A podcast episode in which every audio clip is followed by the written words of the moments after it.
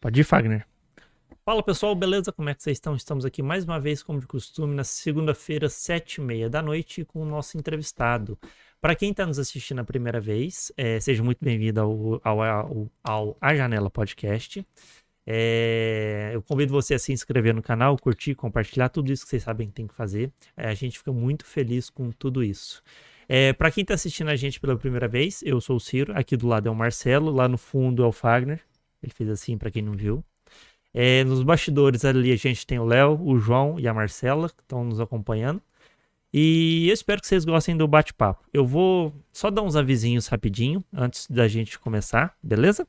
É, como eu disse, eu convido, você, convido vocês a se inscrever no canal. Tem mais de 480 vídeos disponíveis de vários temas, desde Bitcoin a, por exemplo, um vídeo que está bem assistido, que é a questão sobre satanismo e religião. Então a gente está indo em todas as vertentes possíveis, beleza? É, e o que eu queria falar em relação ao nosso patrocinador, o Paulo Neder, fica aparecendo a propaganda dele aqui na TV, que é quem é, entende dos consórcios, beleza? Vocês podem participar também à vontade aqui do programa através do chat ao vivo que fica aí no YouTube. Bom, eu tô falando, falei do Paulo Neder, vou voltar a falar dele. É, para quem não sabe, ele é dos consórcios e tem uma ampla gama de consórcios disponíveis, desde cirurgia plástica ao tradicional consórcio de carro ou casa. No Instagram do canal tem um vídeo, inclusive que o Marcelo explica o lance embutido, que é uma novidade nos consórcios, já tem assim. Tem um tempinho, mas muita gente não conhece. Então, de certa forma, é ainda algo bem novo. Beleza? Bom, acho que é isso, né? Ah, só mais um. Se você gosta do conteúdo do canal, aqui na TV também aparece a chave Pix para você doar, a chave Bitcoin e o, e o endereço Bitcoin caso vocês queiram doar também. Beleza? A gente mu fica muito feliz. Esse episódio depois está no Fontaine e no Spotify, ok? Então parei de falar para é, para falar para falar daqui a pouco. Para falar daqui a pouco, mas vou Marcelo contigo agora. Valeu, obrigado. Boa noite, Ciro. Boa noite a você que está nos assistindo. Boa noite, Marcela. Ao nosso ilustre convidado também, o João, que inclusive foi a pessoa que suge sugeriu, sugeriu, a música que consta lá no stories do Instagram. Se liga lá, que vai estar tá bem interessante essa música. Boa noite ao Fagner e boa noite ao nosso convidado de hoje, que eu vou apresentá-lo agora. É o Thiago Mariano. Ele formou em administração pela PUC Minas Campus Poços de Caldas.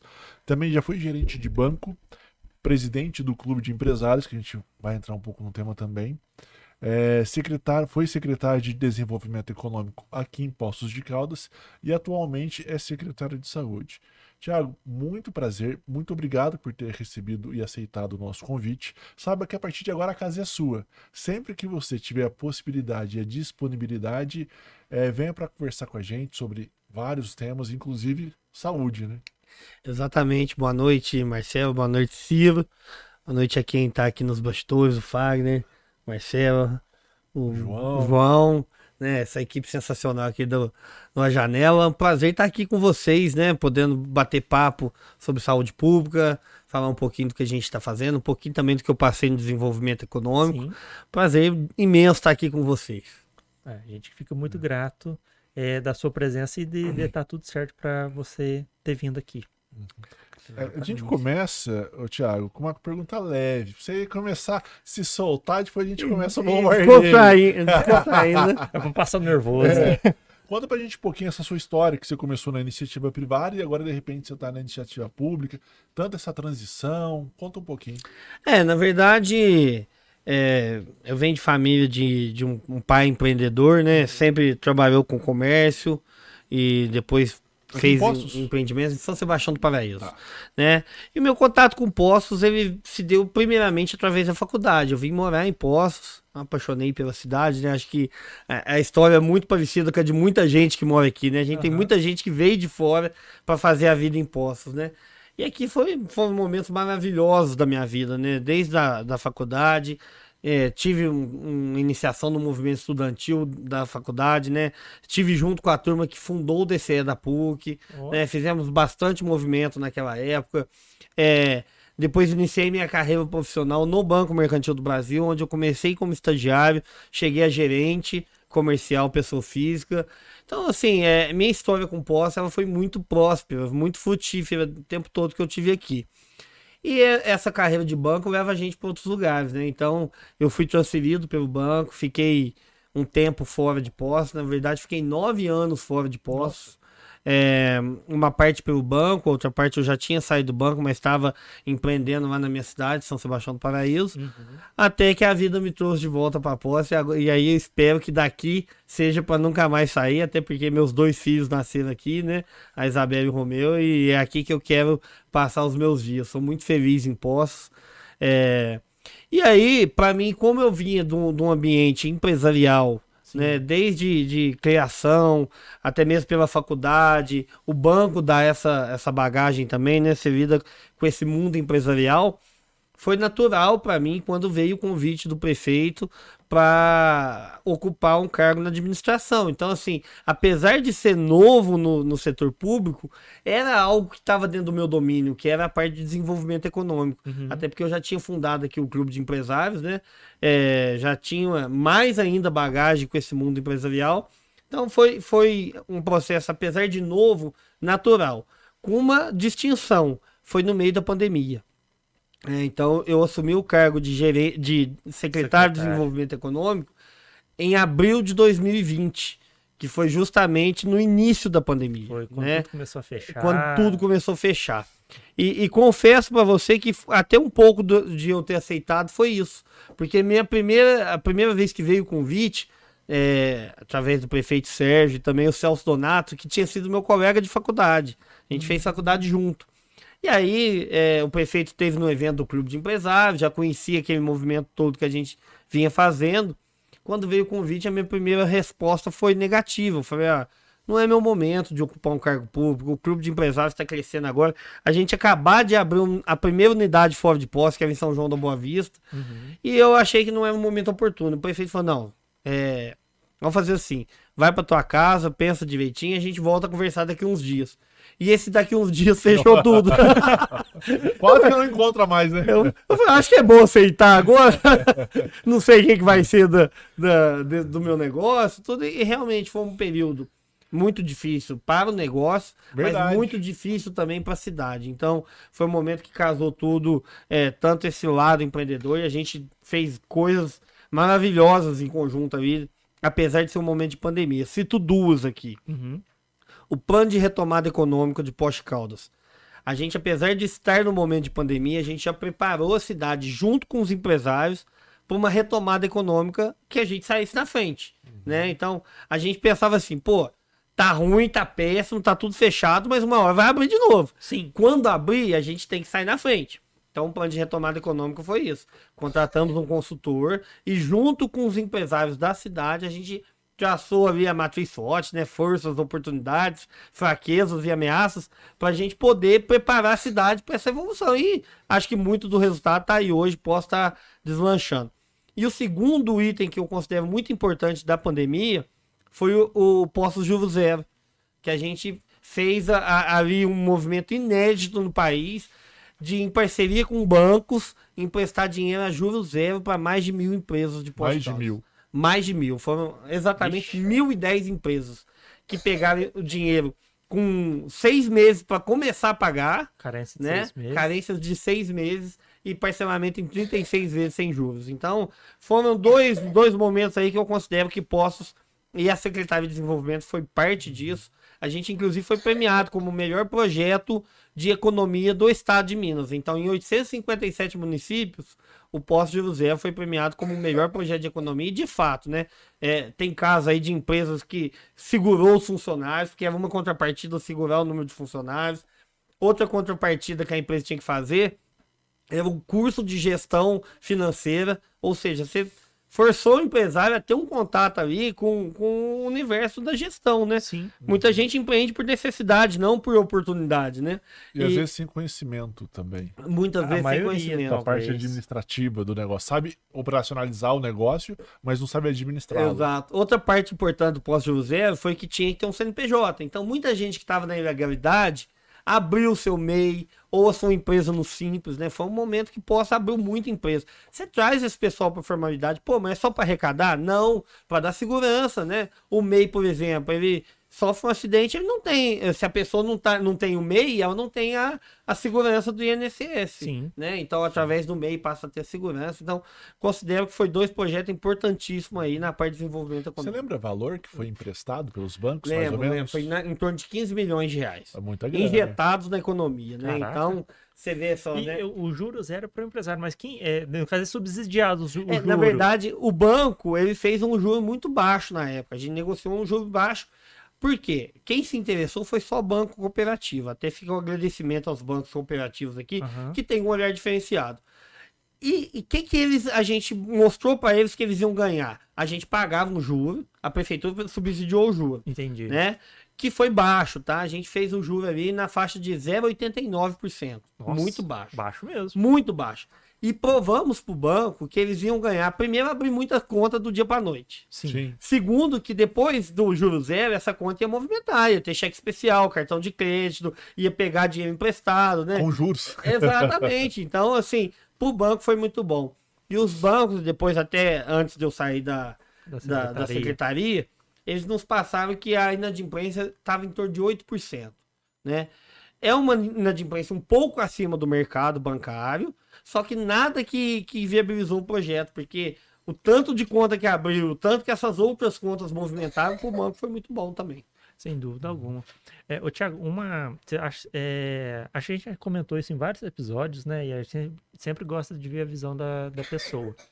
Vira e mexe, se tem uma discussão se Poços seria uma cidade turística ou uma cidade industrial. Porque, por exemplo, Pouso Alegre já está muito bem definido o que, que ela é, uma cidade industrial. Sem dúvida. É, você, como secretário de desenvolvimento, para você foi. Você teve essa visão da cidade ser turística ou industrial? Para qual lado que ela está caminhando? Ou ambos, né? Ou ambos? Essa pergunta é muito boa e eu vou falar que ela é mais do que duas coisas. Ela posta em quatro grandes vocações. Ela tem a vocação natural, que foi da fundação da cidade, que é o turismo. A cidade foi fundada em torno das águas, Sim. Né? Então ela tem uma vocação natural para o turismo. E aí a gente pode citar vários elementos históricos, como trazer a ferrovia até aqui por conta das águas, né? Sim. o fato do imperador ter passado por aqui, entre outras coisas. A segunda vocação que a cidade se desenvolveu mesmo foi na área industrial. A gente passou por esse grande período né, da mineração, da vinda das multinacionais, da None, é, Alcoa. Alcoa, né? É, enfim, então a gente tem uma vocação industrial também que existe e está aí presente E as que surgiram aqui, tipo a Curimbaba. que também é referência, né? Exatamente, a Tony, né? Sim. São empresas que são referências nacionais. Aí a gente fala uma terceira vocação de Poço, é a maior cidade do sul de Minas. A vocação comercial de Poço é inerente à cidade, né? A gente. Qual cidade do sul de Minas que o comércio fica aberto sábado até 7 horas da noite? Não tem, é só Poço Só. né? Por quê? Isso é Porque nós verdade. temos uma vocação comercial muito forte também. né? Então a área de serviço, a área comercial também é forte. E a quarta vocação é uma vocação menor, só que ela é muito importante, que é a agrícola. Nós temos eh, produtos agrícolas em Poços que são referências mundiais, como o nosso café.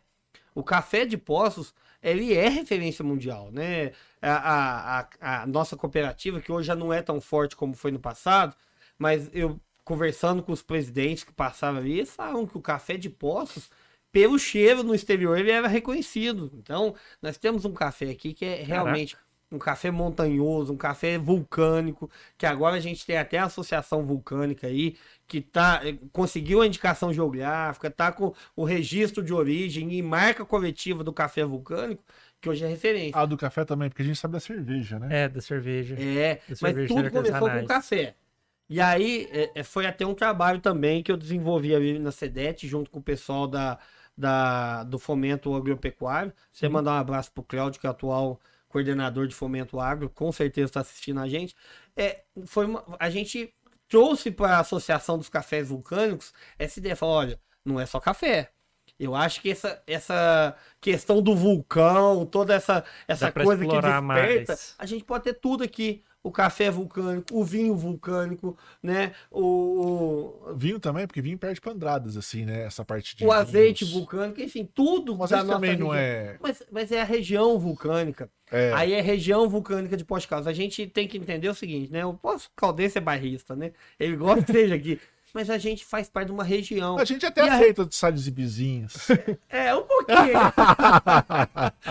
é, mas ah, o gostoso é isso, que a referência vai ser sempre Poços. Pô, vinha de Andradas. Mas quem vai de Andradas, com todo respeito, vai falar assim, ó, é o vinho de Poços. Né, O pessoal do São Sebastião da Grama fica bravo, porque o azeite, a maioria, é produzido na divisa Sim, lá, né? em São Sebastião. é. Mas todo mundo fala que é o o azeite de Poços. E, de fato, é, é a mesma região.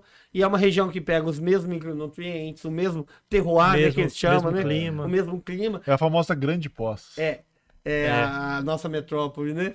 É a, a- mas, mas, de fato, é, é a região vulcânica de Poste Caldas, que vai pegar em um torno de mais de 20 cidades ao Ô, redor. Thiago, na hora que você tava Caraca. comentando os quatro, as quatro vertentes de Poços de Caldas, na minha cabeça veio uma que eu achei que você ia falar, Hum. mas você acabou não comentando. Que eu acho que é essa que você comentou de você.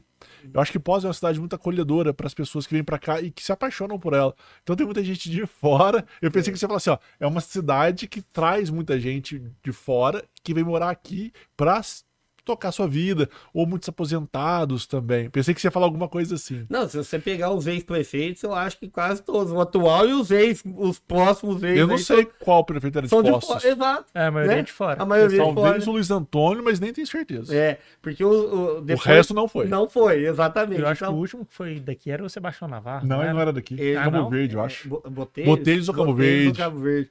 É. Eu acho que é o enfim, Luiz Antônio Batista, acho. Mas posso estar enganado também. Se não for ele, deve ser lá pra trás ainda. Você vê como que é uma cidade que acolhe, né? Uma cidade que, de fato, é uma cidade que gera oportunidade para quem vem, né? Uhum. E, e a gente tem grandes histórias aí de pessoas que vieram e fizeram a vida aqui. Não, exatamente. né? E- Mas eu acho que tudo isso gera em torno dessas vocações múltiplas. Né? É uma vocação. Pô, quem é da área agrícola vai achar uma oportunidade de investir aqui.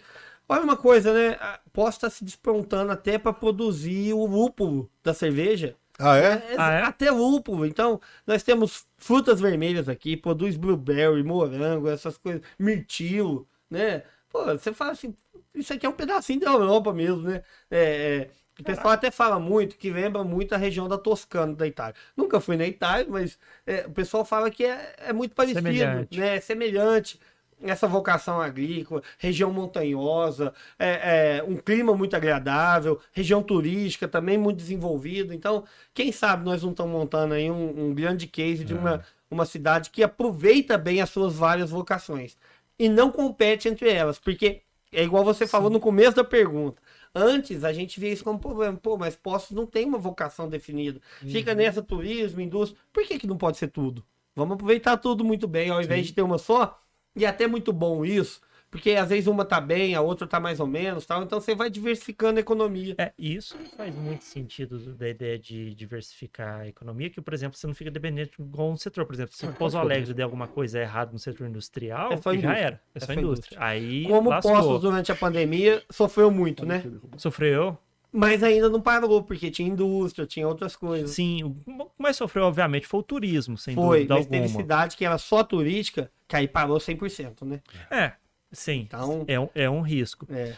E já tem, eu vejo isso pelo que eu sei da história da cidade também, que se aproveita a- o, própria, o próprio espírito empreendedor que tem aqui. Por exemplo, as, as estatais fundadas aqui, que que servem DME, DEMAI, não fica dependendo de terceiros. Sem dúvida. Que inclusive é um orgulho muito grande para nós, né? Sim. Onde, onde você fala que você produz a própria energia, ninguém acredita, né? São poucas as cidades no Brasil. Pouquíssimas, né? Pouquíssimas. Pouquíssimas. E isso, pra, principalmente para nós que estamos no estado de Minas, é um diferencial competitivo enorme.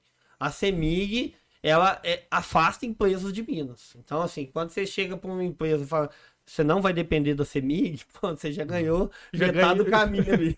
Então, assim, a gente trouxe postos para esse é, essa visão empreendedorismo do, do- da indústria, que Postos ainda estava meio parada, fazia tempo que não tinha um grande anúncio e tal.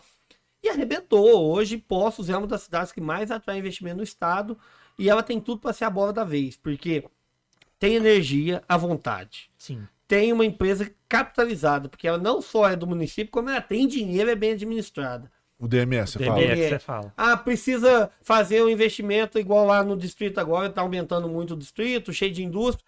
Eles estão construindo uma subestação lá dentro do distrito Para abastecer com, com energia. várias outras de segurança. Então, vai ter a subestação de lá, mas vai ter a do Osório para dar suporte, vai ter a da Saturnino para dar suporte. Então, você tem um monte de segurança que para uma indústria isso faz claro, toda a diferença. Sim, a energia é o que move ela, basicamente. tudo. Água, o demais também, né? Tem água, tem esgoto, tem tudo. Qual cidade interior tem água e esgoto tratado? Né? Então, e aqui é praticamente 100%. Né? É 100% do que é recolhido é tratado. Uhum. Então, é, nós temos vários diferenciais. Ah, o tanto de universidade que tem aqui, né? Mão de obra qualificada, histórico de multinacionais, ou seja, muita gente já passou por uma multinacional, já tem um histórico de segurança do trabalho, já sabe como se portar. Enfim, posso tem muita qualidade. Tiago, entrando um pouco nesse lado que você comentou das multinacionais, tudo, uma grande queixa que as pessoas têm, e depois a gente entra na saúde, mas só para a gente orbitar mais um pouco nesse aspecto econômico, é a remuneração. Todo mundo fala assim: Pós é uma cidade maravilhosa, Pós é uma cidade muito boa, mas paga-se muito mal impostos de Caldas. Na SEDET, você conseguiu desenvolver um trabalho ou perceber essa reclamação da população? Não, isso é o que eu mais ouvia. E é fato, tá? Mas por que, que o pessoal ganha menos aqui do que em outros lugares? Por mão de por demanda. É oferta e demanda. Né? Você tinha muita gente procurando emprego. Igual quando eu entrei na SEDET, fazia 11 anos que a prefeita, que ano a ano era déficit de emprego. Então você tem 11 anos de história. Um ano perdeu 400 empregos, outro ano perdeu mil, outro ano. Você vai defasando isso, Sim. vai gerando uma, uma, uma massa de, de pessoa procurando emprego para poucas oportunidades. A gente tinha como grande meta aumentar essa remuneração média de postos. Uhum. E para isso você tem que gerar emprego. A hora que você começa a passar a curva e gerar mais emprego do que mão de obra disponível, aí as empresas vão competir entre si e vão pagar mais. É legal que, ah, você quer botar uma competição louca, desenfreada. Chega um ponto que começa a ficar crítico, aí começa a ficar ruim, né? A gente vê cidades como Extrema hoje, que tá péssimo lá, porque tem muito emprego, pouca gente, a cidade não cresceu no, na mesma proporção, ou seja, é, você tem cerca de, de 100 mil pessoas orbitando Extrema para 40 mil vagas de residência. Ou seja, não dá para morar lá. Quem mora Sim. lá paga muito caro. Aí passa do limite também não fica legal, né? Tem que ser um crescimento com desenvolvimento sustentável. sustentável. Né? Exatamente. Caraca. Ô, Thiago, e foi. Tá, a maior parte do seu trabalho, para a gente entrar agora na saúde, foi orbitando no posto, no plano de recuperação econômica e no posto de juros zero. Exato. Depois, aí você continuou desenvolvendo isso. E como foi que você parou de repente na saúde? então, você. Tava andando, sim! Você tava. Porque foi uma mudança muito brusca. Passou foi. pela porta da secretaria e te puxaram. É, tipo assim, eu não tô fazendo nada mesmo, eu queria vir pra saúde. É, foi, foi, foi do dia pra noite mesmo, literalmente. o prefeito estava indo para BH e, e ele estava junto com o secretário de governo, Paulo Ney. E ele já tinha tentado cinco pessoas para Secretaria de Saúde e tinha ouvido cinco negativas e tava numa ansiedade muito grande, porque Moscone já tinha saído, uhum. a Rose já tava naquela querendo sair, precisava sair, ela tava realmente é, desgastada emocionalmente, desgastada, até porque ela foi secretária sozinha, né? Não uhum. tinha nenhum adjunto na época, coitado. Uhum. Então pesa muito mesmo. É uma secretaria muito grande. E aí o prefeito teve um estalo na, um estalo na hora e falou: vou chamar o Thiago para ir para saúde é, ele sabe desse meu perfil mais empreendedor e tal, busca solução. E aí ele teve a ideia de chamar o Carlos Almeida junto para adjunto. O Carlos é uma pessoa que conhece muito a máquina pública. Né? Ele está há mais de 20 anos na prefeitura, Vixe. ocupando cargos comissionados. Tá? Ele não é concursado, ele passou por vários governos. Ele é filiado do PSDB, mas ele passou no governo do PT, depois voltou. Ele demonstra competência. Continuou Sim. no governo do Paulinho, depois voltou pro governo do Eloísio, está no é. governo do Sérgio, né? Ó, eu chamo então... ele de Carlão, então, Carlão, um abraço. É, um abraço você. Carlos. Ele foi meu conterrâneo de faculdade. Conterrâneo de faculdade, não, como é que chama? Fiz a faculdade ao mesmo tempo que ele. Assim. Contemporâneo. Nossa, conterrâneo. Que, que sabedoria, é... Exato. É. O Fagner é o que homem isso? dos assuntos aleatórios. Aquela, você tá perdido, o Fagner vem te salva. É, Contemporâneo de faculdade. Não, o Carlos ele, ele conhece muito a máquina pública. É um cara muito leal, dedicado. Assim, foi, foi, deu uma dupla muito boa mesmo. A gente tem, tem feito esse trabalho conjunto lá. E aí o prefeito equilibrou as pontas, né? Falou: Põe um muito louco, põe um mais pra segurar. mais pra segurar. Na hora que você sai batendo na mesa, ele calma. O, o acelerador e o freio, né? Não, é brincadeira, mas o, o Carlos, ele realmente, ele, ele é mais ponderado, ele traz essa visão, assim, de vamos pensar, vamos calcular, é. E, e eu realmente, eu, eu vejo problema, eu quero resolver. Me dá Eu, eu faço assim, né? Sair do, do juro zero pro fila zero, né? Sim. Ou seja, o zero é, é o que a gente É o que busca, você tá? Não deixar ninguém na fila. Brincadeiras à parte, mas não é uma brincadeira totalmente. É, uma- é um perfil psicológico. O seu seria assemelhado a um tubarão. Que tem, tem quatro perfis psicológicos. Tem um, tem um tubarão, tem o gato, tem o lobo. Você fala, tipo, perfis econômicos? Não, perfis psicológicos. E tem um outro que eu esqueci. O perfil do tubarão é aquele que ele quer resolver, mas ele não necessariamente ele precisa passar por todas as etapas. Ele quer resolver o problema. Um perfil, talvez o Carlos, seja um perfil mais águia, ele gosta de planejar. Então você precisa ter um contraponto. Um alguém que executa e alguém que planeja. Porque esse cara quer executar e esse quer planejar. Um sem o outro Não- não anda capenga. Esse não faz nada e esse atropela demais. E você vê, né? a- o próprio esquema do serviço público é assim: você tem a, o executivo, ali que o prefeito é o chefe, né? Os secretários tal, Uhum. ordenando despesa, mas você tem a procuradoria que sempre vai dar ali é o respaldo jurídico para tudo que você está fazendo. É que eles comentam, quando você pega um prefeito muito tubarão, tipo o Sérgio, isso assim, ah, tubarão por quê? Porque é o perfil psicológico, é o nome que é dado, tá? Aham. Só eu que tô dando esse nome, não. Quer resolver. Ele quer resolver. Aí ele precisa de uns secretários que pensa mais. Uhum. Por quê? Pra dar essa segurada e falar, não, vamos planejar aqui, ó. É. Né? Mas, mas você sabe que, Tem que ter esses o contrapontos. equilíbrio é importante, porque tem hora também que se você não sai tratorando, você não resolve nada. Sim. Você fica emaranhado ali na, na, na burocracia, porque é, é demais, sabe? Aquilo pode ser o lobo. Que vou, fica dar só um, vou pensando. dar um exemplo. Você se espantou quando conheceu a burocracia pública? Não, não, Eu ia assim, perguntar É. isso. é, Eu ia perguntar Vou isso. fazer isso, não vai, não pode. Isso- não, não, não. eu vou não, dar um não. exemplo de algo que me, me deixa indignado. Essa é uma burocracia que pra mim não faz sentido nenhum. Quem vai na, na nossa farmácia hoje, o, o, o remédio municipal eu não deixo faltar. Se faltou, o fornecedor não entregou, é pra comprar na farmácia. Porque remédio uso contínuo é todo dia. Não dá pra você. Ah, hoje não tem, volta semana que vem. Pô, não dá, cara. O cara que é diabético, É. como é que ele fica sem insulina? Não, tenta viver uma semana Não, sem. quem tem problema de tireoide? Exato. Então, assim, pressão alta, não dá. É todo dia, todo dia. Aí faltou, o fornecedor não entregou. Acontece muito, o fornecedor não entregou. O que, que você faz? Você espera. Não, não vou esperar. Eu mando comprar nem que for na farmácia. Do, da- do municipal. O estadual tá faltando. E acontece direto de tá faltando, a pessoa não sabe, não quer nem saber se é estadual, municipal. Sim. Ela quer o remédio dela. Eu não posso comprar. Então, além de faltar, o secretário não pode comprar porque é uma responsabilidade do, Estado. Estado. Então, assim, isso é uma coisa que não entra na minha cabeça. O Estado não tem, o fornecedor não entregou. Passa o dia para a prefeitura comprar da farmácia, então qualquer lugar que seja. Né? O que não pode é o cidadão que é, é de remédio uso contínuo ficar sem. Então tem coisa que realmente deixa a gente indignado, assim, da, da burocracia. Porque é uma burocracia burra. Porque, na verdade, quem precisa do remédio, que é o fim de tudo isso, o fim de ter secretário, ter estado, ter município, é, É acolher o cidadão, cidadão. é atender o cidadão. E aí, justamente, ele fica nessa amarra de que é responsabilidade do um, do outro, do outro, e aí ficou sem. né? Não faz sentido. É, né? pra ele não importa de Da quem é a onde veio, né? Não, a responsabilidade. pessoa às vezes tem mínima noção que é divisão de. Ah, isso aqui é lá do. Estado, isso aqui é federal, isso aqui é Ele sei lá busca na mesma farmácia, a culpa é da prefeitura. É, É, ele não quer saber, né? Nessa ele, situação é da mesmo. prefeitura. E aí a gente teve até com, com alguns deputados pedindo isso. Pô, leva, pô, faz um projeto de lei que se faltou o remédio, o Estado repassa o dinheiro pra prefeitura comprar da, da, da farmácia. Uhum. Né? Qualquer farmácia, o que mais quer é farmácia, né? É. qualquer esquina você É, toda, farmácia. toda farmácia. Mas, mas é assim, o cidadão não pode ficar sem. É, é algo que angustia mesmo. Assim, a gente fica indignado.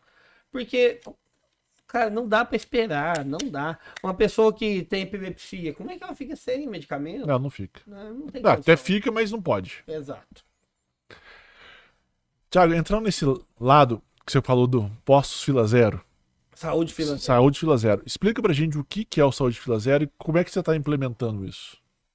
Saúde Fila Zero foi o primeiro ato meu na Secretaria de Saúde e foi muito simples a ideia, né? Você começa dos problemas maiores para os menores, né? Sim. Ah, conversando com a turma lá, qual que é o maior problema? Fila. Fila por quê? Ah, a gente não dá conta de atender todo mundo. Por que, que não dá conta de atender todo mundo? Aí você vai entender os motivos, né? Não tem médico, não sei o quê. E tudo morria na pandemia. Então, olha, na pandemia ficou dois anos sem atender as pessoas do eletivo. Então você imagina uma demanda que já é maior do que a oferta, você já tinha uma- mais demanda do que médico para atender, e aí você ainda fica dois anos parado. Ficou insustentável Represou tudo. né? Represou tudo. Então foi o primeiro ato. Com um mês de, de, de secretaria, a gente lançou o Saúde Fila Zero. Que parecia uma loucura na época, porque eram 59 mil procedimentos de saúde. Ô, louco. É, e a nossa meta de zerar tudo isso esse ano ainda. É, Dos mais variados tipos. todos, consulta, exame e cirurgia.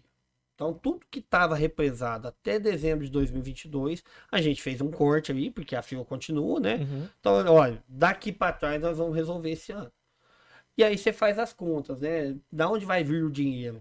Ah, quanto que fica para fazer tudo isso? Pô, na verdade, com a secretaria que tem um orçamento de quase 400 milhões, eu esse vi É o, esse é o valor do orçamento? 380 milhões o orçamento desse ano. Caraca. A hora que eu vi o valor do saúde financeira para 59 mil procedimentos, ficava em torno de 15 milhões de reais, eu falei, dá para fazer. Você economiza de um lado, vê do outro, vai, mas dá para fazer, Sim. né? Levei pro prefeito, o prefeito falou assim, ó, você tem o apoio total para fazer, mas você vai dar conta? O único medo é não dar conta, né? Você tem o dinheiro, mas não tem o operacional também. nacional. E aí a gente, a gente começou a entender com, com os laboratórios, com as clínicas, com os hospitais.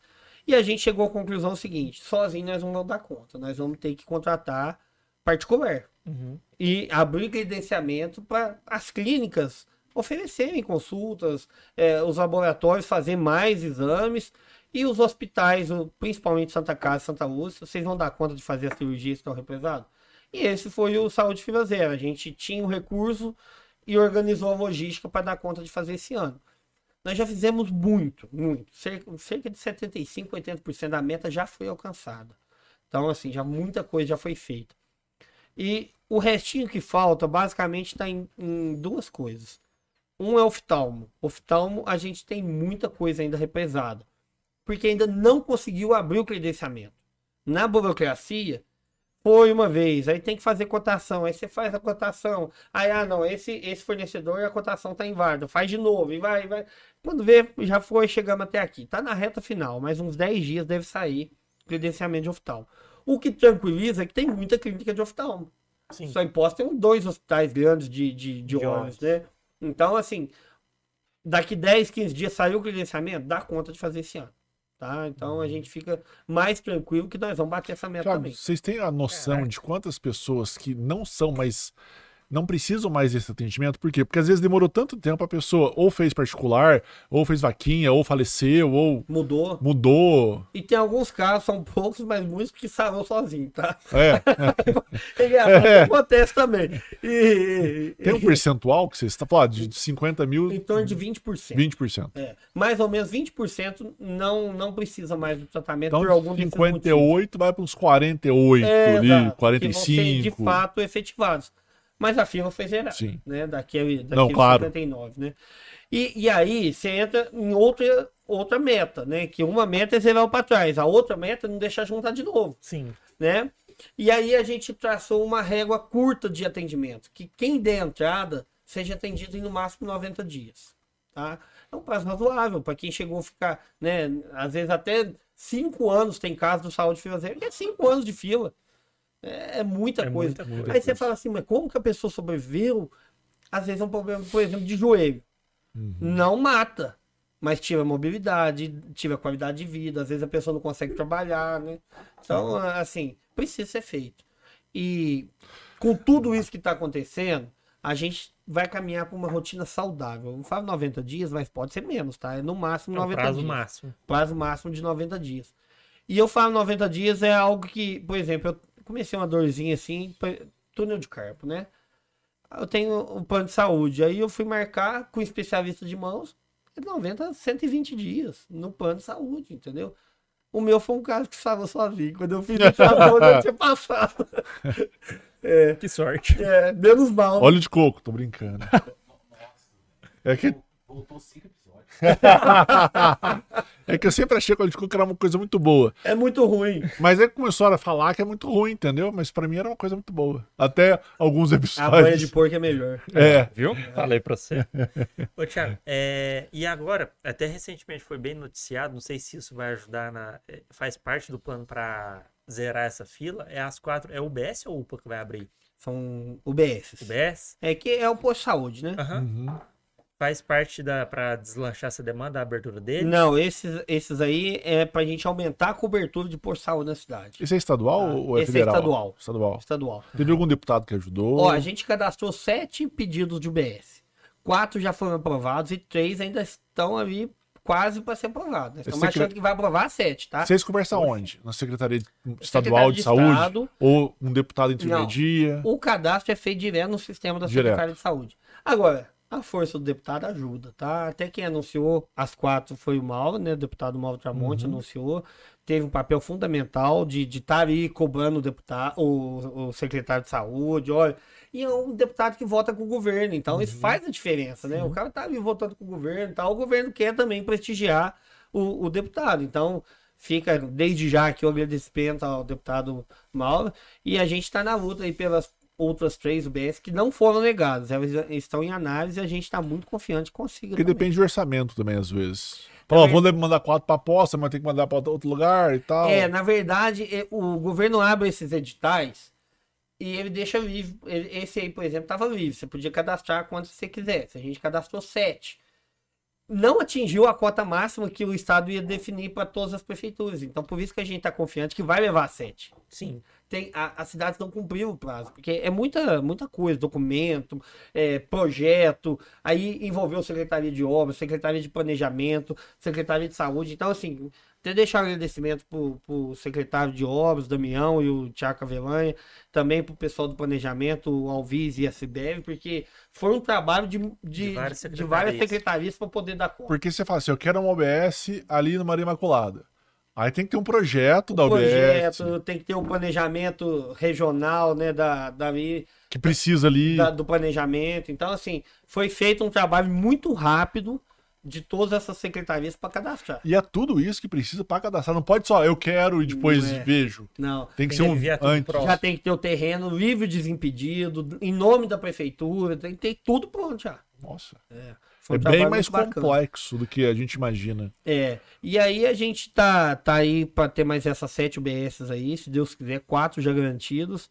E, e o pessoal Vão trabalhou muito na- bem. vão ser tipo duas na Zona Sul ou Não. vai ser espalhado? Essas aí a gente levou pelas principais demandas mesmo, onde tá pior a cobertura de UBS, entendeu? Entendi. Já É. tem os locais? Ainda não saiu quais Tá. locais foram contemplados. Ainda não saiu. Tá. Vai ser publicado agora no final desse mês. Entendi. Ô, Tiago, eu vou entrar num outro ponto que eu acho que ele tava conversando um dia com uma, uma prima minha que ela trabalhou em postos numa época como psicóloga. E ela comentou o seguinte: é na época, tá? Então foi até. Acho que nem era prefeito Sérgio, ou se era começo de mandato, do primeiro. Ela falou assim: Marcelo, tem muita gente a trabalhar no Hospital da Zona Leste. Que vem aqui no Hospital da Zona Leste, muitas mulheres ou muitos homens que querem fazer a laqueadura ou a vasectomia, atos volitivos, não é ninguém pedindo, nem nada do gênero, é vontade própria da pessoa. Só que são pessoas que não vão se proteger. A fila é tão longa, porque é tão pouco procedimento, que quando você vai chamar essa pessoa, ela já engravidou, já tá, sei lá, sabe? E é uma demanda muito importante, porque querendo ou não, né, assim, eu comento por quê? Porque como eu trabalho um pouco com educação financeira também, eu sei que o planejamento familiar é muito importante. Então, um filho a mais gera uma despesa a mais, porque o pai também quer criar um filho com uma boa condição.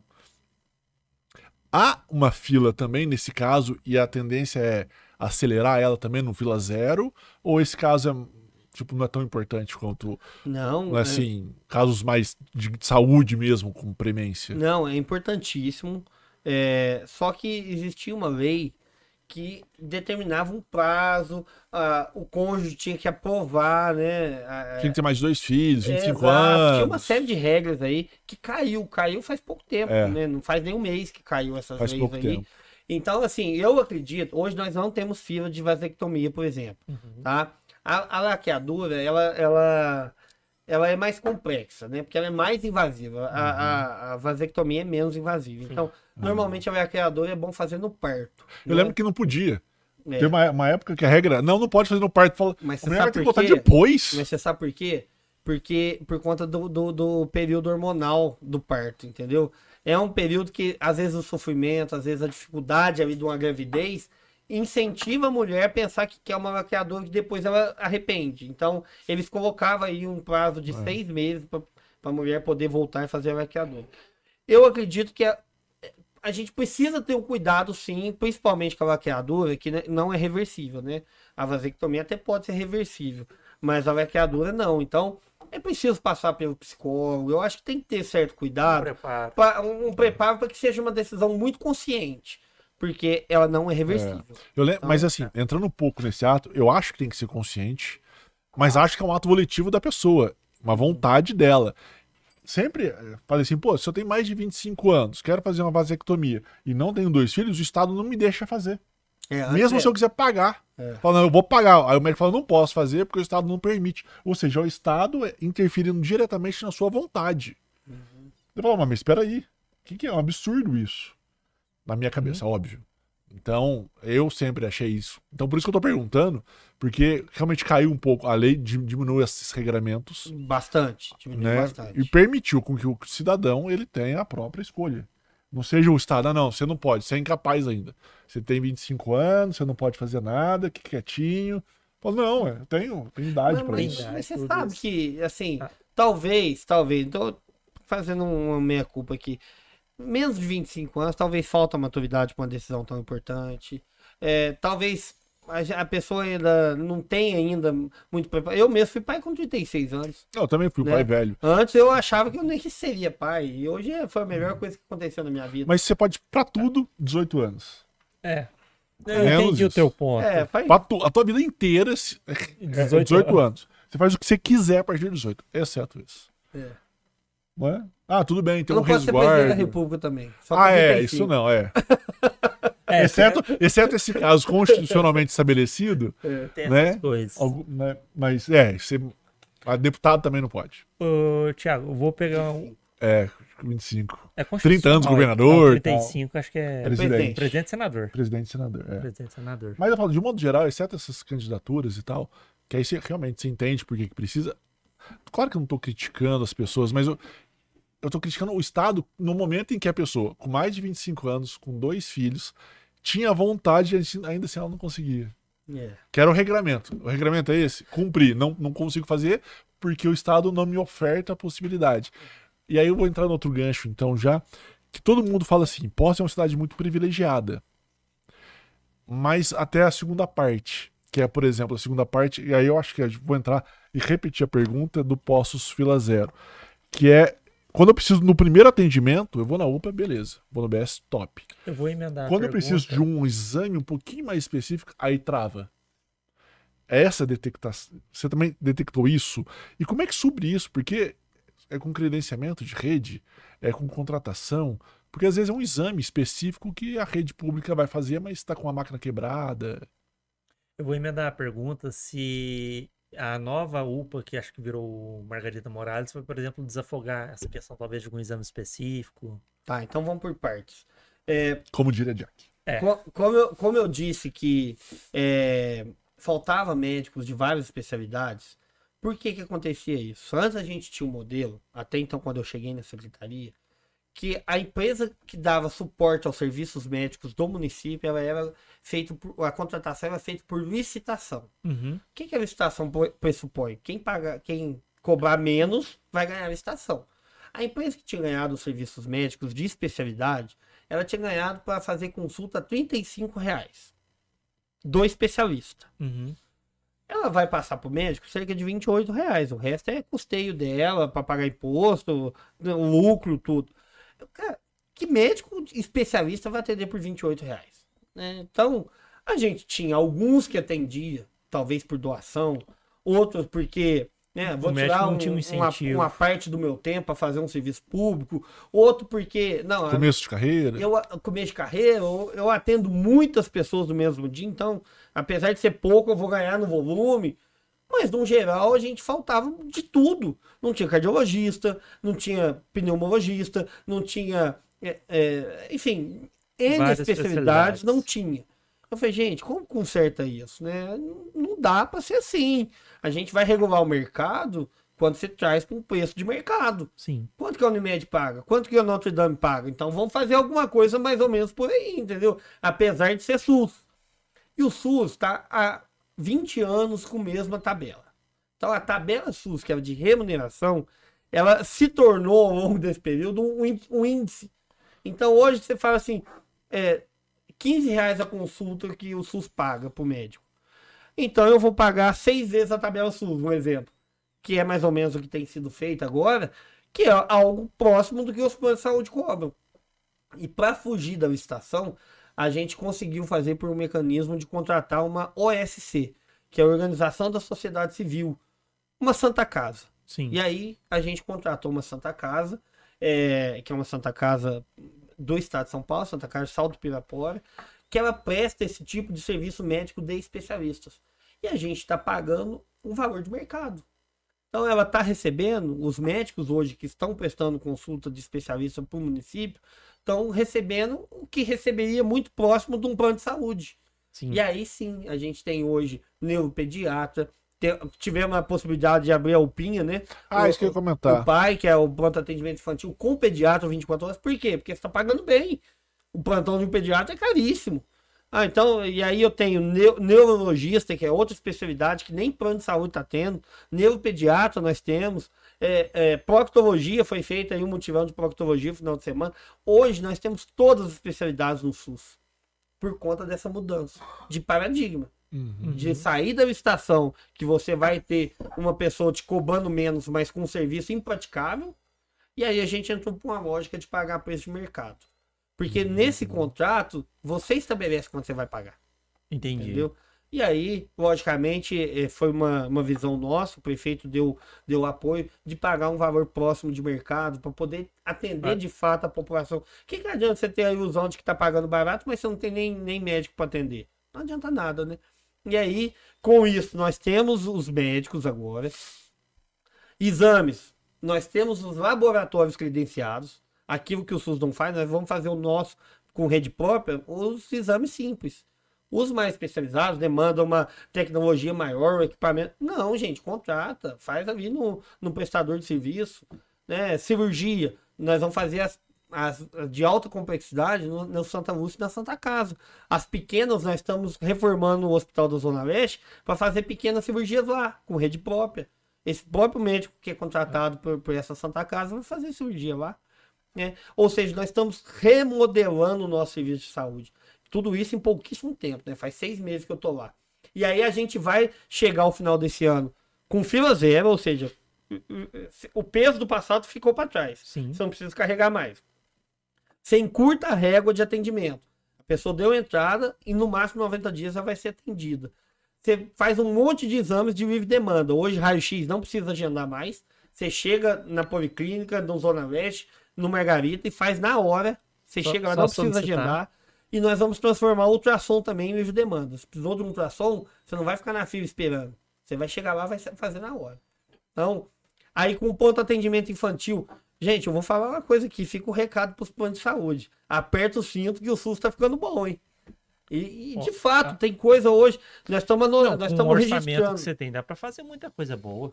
nada menos do que um padrão de particular. Eu, eu, eu, eu comento com o pessoal lá. Se a gente dividir, vamos arredondar aí, 400 milhões pela Aham. população de poço, dá 2.500 reais mais ou menos por ano por pessoa e são plano de saúde, Oxe. não é? Então a gente tem que ter um padrão de plano de saúde. E essa é a nossa meta. Nós estamos reformando esse ano, ó. A UPA Central está sendo reformada. A gente. assim, Tudo é dinheiro da saúde. tudo dinheiro da saúde. O Margarita está sendo transformado em UPA. O Zona Leste está sendo de fato transformado em hospital. A Policlínica vai ser reformada esse ano. A gente vai inaugurar o novo centro de saúde da mulher. O novo centro de especialidade odontológica. Vamos entregar um monte de UBS revitalizadas que já tem, né? Sem contar essas novas que vão chegar. Sim. Mas vamos revitalizar um monte de UBS. Tudo isso vai transformar o sistema de saúde pública de Poços, eu não tenho dúvida, no melhor do país. Tiago, só entrar numa dúvida que você estava comentando. Por que, que, ah, isso está sendo feito agora e isso nunca foi feito, digamos assim? Porque o orçamento que você tem em mãos é o orçamento que já vinha. Talvez é o Talvez maior um da pouquinho. prefeitura. Talvez um pouco menos e tal, mas por quê? a chave para isso tudo que eu estou fazendo é sair fora do, do modelo de licitação e entrar nesse modelo de convênio com a Santa Casa. Por quê? Por exemplo, essas obras. Essas obras estão saindo da Santa Casa. Não precisou licitar, não precisou passar pelo processo. Né? Então, tudo isso é uma mudança de forma de gestão. Uhum. Tá? Tudo legalizado, passou pela procuradoria da, da, da prefeitura, vários, né? vários Várias procuradores, né? analisando tudo. Mas eu falo assim, forma de gerir.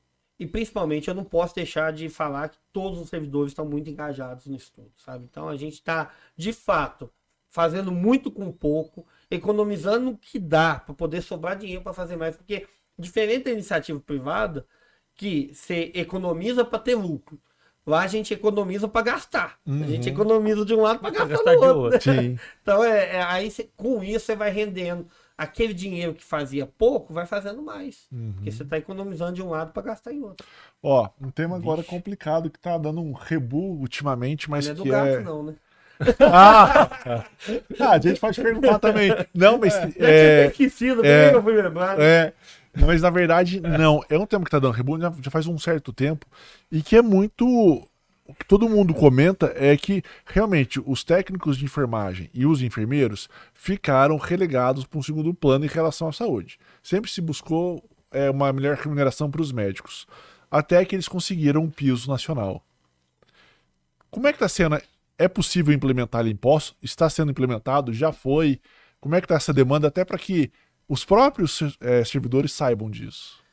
Bom, piso da enfermagem é mais do que merecido, é justo. Acho que todos nós sabemos que quem tá na linha Bota de a mão na frente, massa ali naquele tá negócio. na linha de frente mesmo, né? O pelotão da frente Pega para capar ali, são os né? enfermeiros, Sim. né? E, e- e a gente acha mais do que, do que nunca que é justo que faça o piso da enfermagem. De forma é, rápida, né? Para poder atender de maneira mais rápida, o governo federal desenhou uma forma de repasse que não é verdadeiramente um piso, tá? A gente nem sabe que nome dá isso. É um abono, é um, uma ajuda Um emergencial auxílio. não é piso, não é piso, porque é, eles mandavam a- o dinheiro para as prefeituras, esse dinheiro chegou sem os encargos trabalhistas, ou seja, né, a prefeitura tem pouca gente hoje que está abaixo do piso em enfermagem, pouquíssima gente abaixo do piso, mas os hospitais têm muito. Aí chega para o hospital ali 2 milhões de reais, vai pagar 30% Tipo de, para uma Santa encargo. Casa, você É. fala? Pagar 30% de encarga é 600 mil. De onde já vai tirar esse dinheiro? Né? Então, assim, ficou. Chegou o salário, é isso? Exato, Chegou só o Sem salário encargo. sem encargo. sem encargo. E, e, e outra, essa lei, ela só garante o dinheiro até o final do ano. Ninguém sabe o que vai ser ano que vem. Então, em tese, Pô, o não tá garantido. Não tá. Exatamente. E tá todo mundo nervoso com isso, ansioso. As prefeituras estão muito preocupadas porque é, não é um piso, mas tem medo de depois o que, que vai virar isso, né? É, é, depois que a pessoa começou a ganhar, não pode voltar atrás. Não, e até a Sim. própria E pessoa. quem vai É. garantir esse pagamento? Entendeu? Como é que a Isso, própria pessoa é, vai ver? E, vamos supor, impostos impacta quanto no orçamento Ó, da chegou, chegou pra gente, o dinheiro já está em conta, cerca de 3 milhões e meio de reais. Isso é para os Para servidores. quatro meses, retroativo a quatro meses. Então, Para servidores. Não, isso é para tudo. Santa Casa, Quem foi Notre beneficiado em Dame. impostos por esse dinheiro? A prefeitura, mas são poucas, poucas pessoas que estão abaixo do piso. Porque Certo. esse dinheiro só paga para quem está abaixo. Entendi. Não é assim, é um piso e daqui para frente sobe todo o salário. Não, é só para quem ganha menos. Uhum. Então chegou pra- para a prefeitura, mas pouco. Santa Casa, Santa Lúcia e Cismarpa. Esses foram os beneficiados pelo dinheiro. Os particulares vão ter que se virar, pagar por conta deles. Eu não sei nem como é que vai ficar isso também. Aumenta plano, sei lá. é, alguma Aumenta coisa valor vai de ser feita. Né? É. Mas o fato é, o dinheiro já está em conta, tem até 30 dias depois que o dinheiro chegou para pagar, ou seja, até dia 24 de setembro esse dinheiro tem que ser pago, mas ainda não existe uma regulamentação de como pagar. Entendeu? Quem vai pagar o encargo? Quem... Porque não chegou o suficiente. E Tipo, o tinha que, ter, não veio. tinha que ter 5 milhões para pagar tudo. Chegou 3,5 e fala, paga. É, e aí... é, Não tem isenção de encargo também. Não tem isenção de encargo também. Então, assim, tá um debate muito grande. Hoje o presidente da Associação Mineira de Município está convocando as prefeituras a parar tudo o serviço. Tá, tá um rebuliço enorme essa questão do. O que a gente sabe é os enfermeiros precisam receber, a gente sabe disso. É, precisa, é justo que recebam. São pessoas que estão trabalhando aí na linha de frente, enfrentaram a pandemia. Pô, na pandemia, quanto que eles passaram? Né? Sim. Agora, E passam de que diariamente. forma vai ser feito isso? Porque, ó, as prefeituras estão muito pressionadas, tá? É, abaixou o valor da gasolina, tirando imposto de quem? Das prefeituras. Imposto, a arrecadação caiu muito. Só que possa é da cidade maior, Sim. tem outras fontes de renda. Muitos municípios dependiam daquele dinheiro. Às vezes é a principal fonte de custeio do município. Exatamente. Então, assim, olha, não tá legal da forma que tá, vai ter que ter ajuste nisso aí. A gente confia até que esse ajuste vai vir, porque, fim das contas, as prefeituras não aguentam mais. Tudo que o governo quer fazer federal, ele faz, mas vai jogando nas prefeituras. É, porque aí politicamente fica bem pro governo que fez, só que sabe Mas, tran- vamos pra supor, quem então, transferiu ano, a é, responsabilidade. Veio, é, 3 milhões para 4 meses. É, 3,5, vamos pôr aí. Tá. Aí uns, an- anual daria uma com 12 milhões. É, um pouco menos, Um mas pouco- é. é, uns 10 Não- milhões. Não teria como, vamos supor. é, no caso, cada, cada cidade pensando com a sua cabeça. Mas a prefeitura não conseguiria colocar na LDO isso? Hoje não tem margem para isso, né? Hoje não tem margem. Aí, logicamente, vai ser a discussão, né? Que prefeito que dá conta, outro não dá, é cidades. Aí se abaixou o imposto dos municípios, a, a, a defasagem de arrecadação esse ano tá grande. É, né? não, porque o, o, o, o- que aumentou o combustível, principalmente na época da, da pandemia, e o percentual de ICMS que foi arrecadado, ajudou muito as prefeituras, né? Aí do- corta de uma hora para outra, quebra. Exato. É, na, pandemia vem muito dinheiro federal. E agora, além de não vir mais, Falando em ainda pande- diminuiu. Falando em pandemia, aquele hospital que era pra atender os pessoal da pandemia virou o quê? Aquele hospital é um hospital locado, né, pelo município. Ah, E ele foi, ele foi vendido. Ele- aí a pessoa que assumiu lá tá montando o seu próprio empreendimento lá. sim. Ah, porque a intenção era fazer alguma coisa pra mulher lá, não era? Então, aí nós Depois da estamos. pandemia. Nós, tava funcionando lá. Tava, né? Tava. Pra isso, E atendimento aí da nós mulher. vamos montar um novo centro da mulher, que vai ser na rua São Paulo. Ah, era isso Ah, então. sim. Um- É. Tinha um centro da mulher lá, depois da pandemia. Que aí foi vendido, então. foi vendido, momentaneamente está indo lá para a poli- policlínica. Vai Uhum. ser atendido lá durante uns dois meses mais ou menos, enquanto o novo prédio fica pronto. Mas por que que se vendeu? O- Não, particular. É particular. Ela alocada, alguém quis comprar, o cara particular comprou. Não. Ah, não, nada. Eu viajei no negócio aqui. Disfarce. Eu viajei no negócio aqui.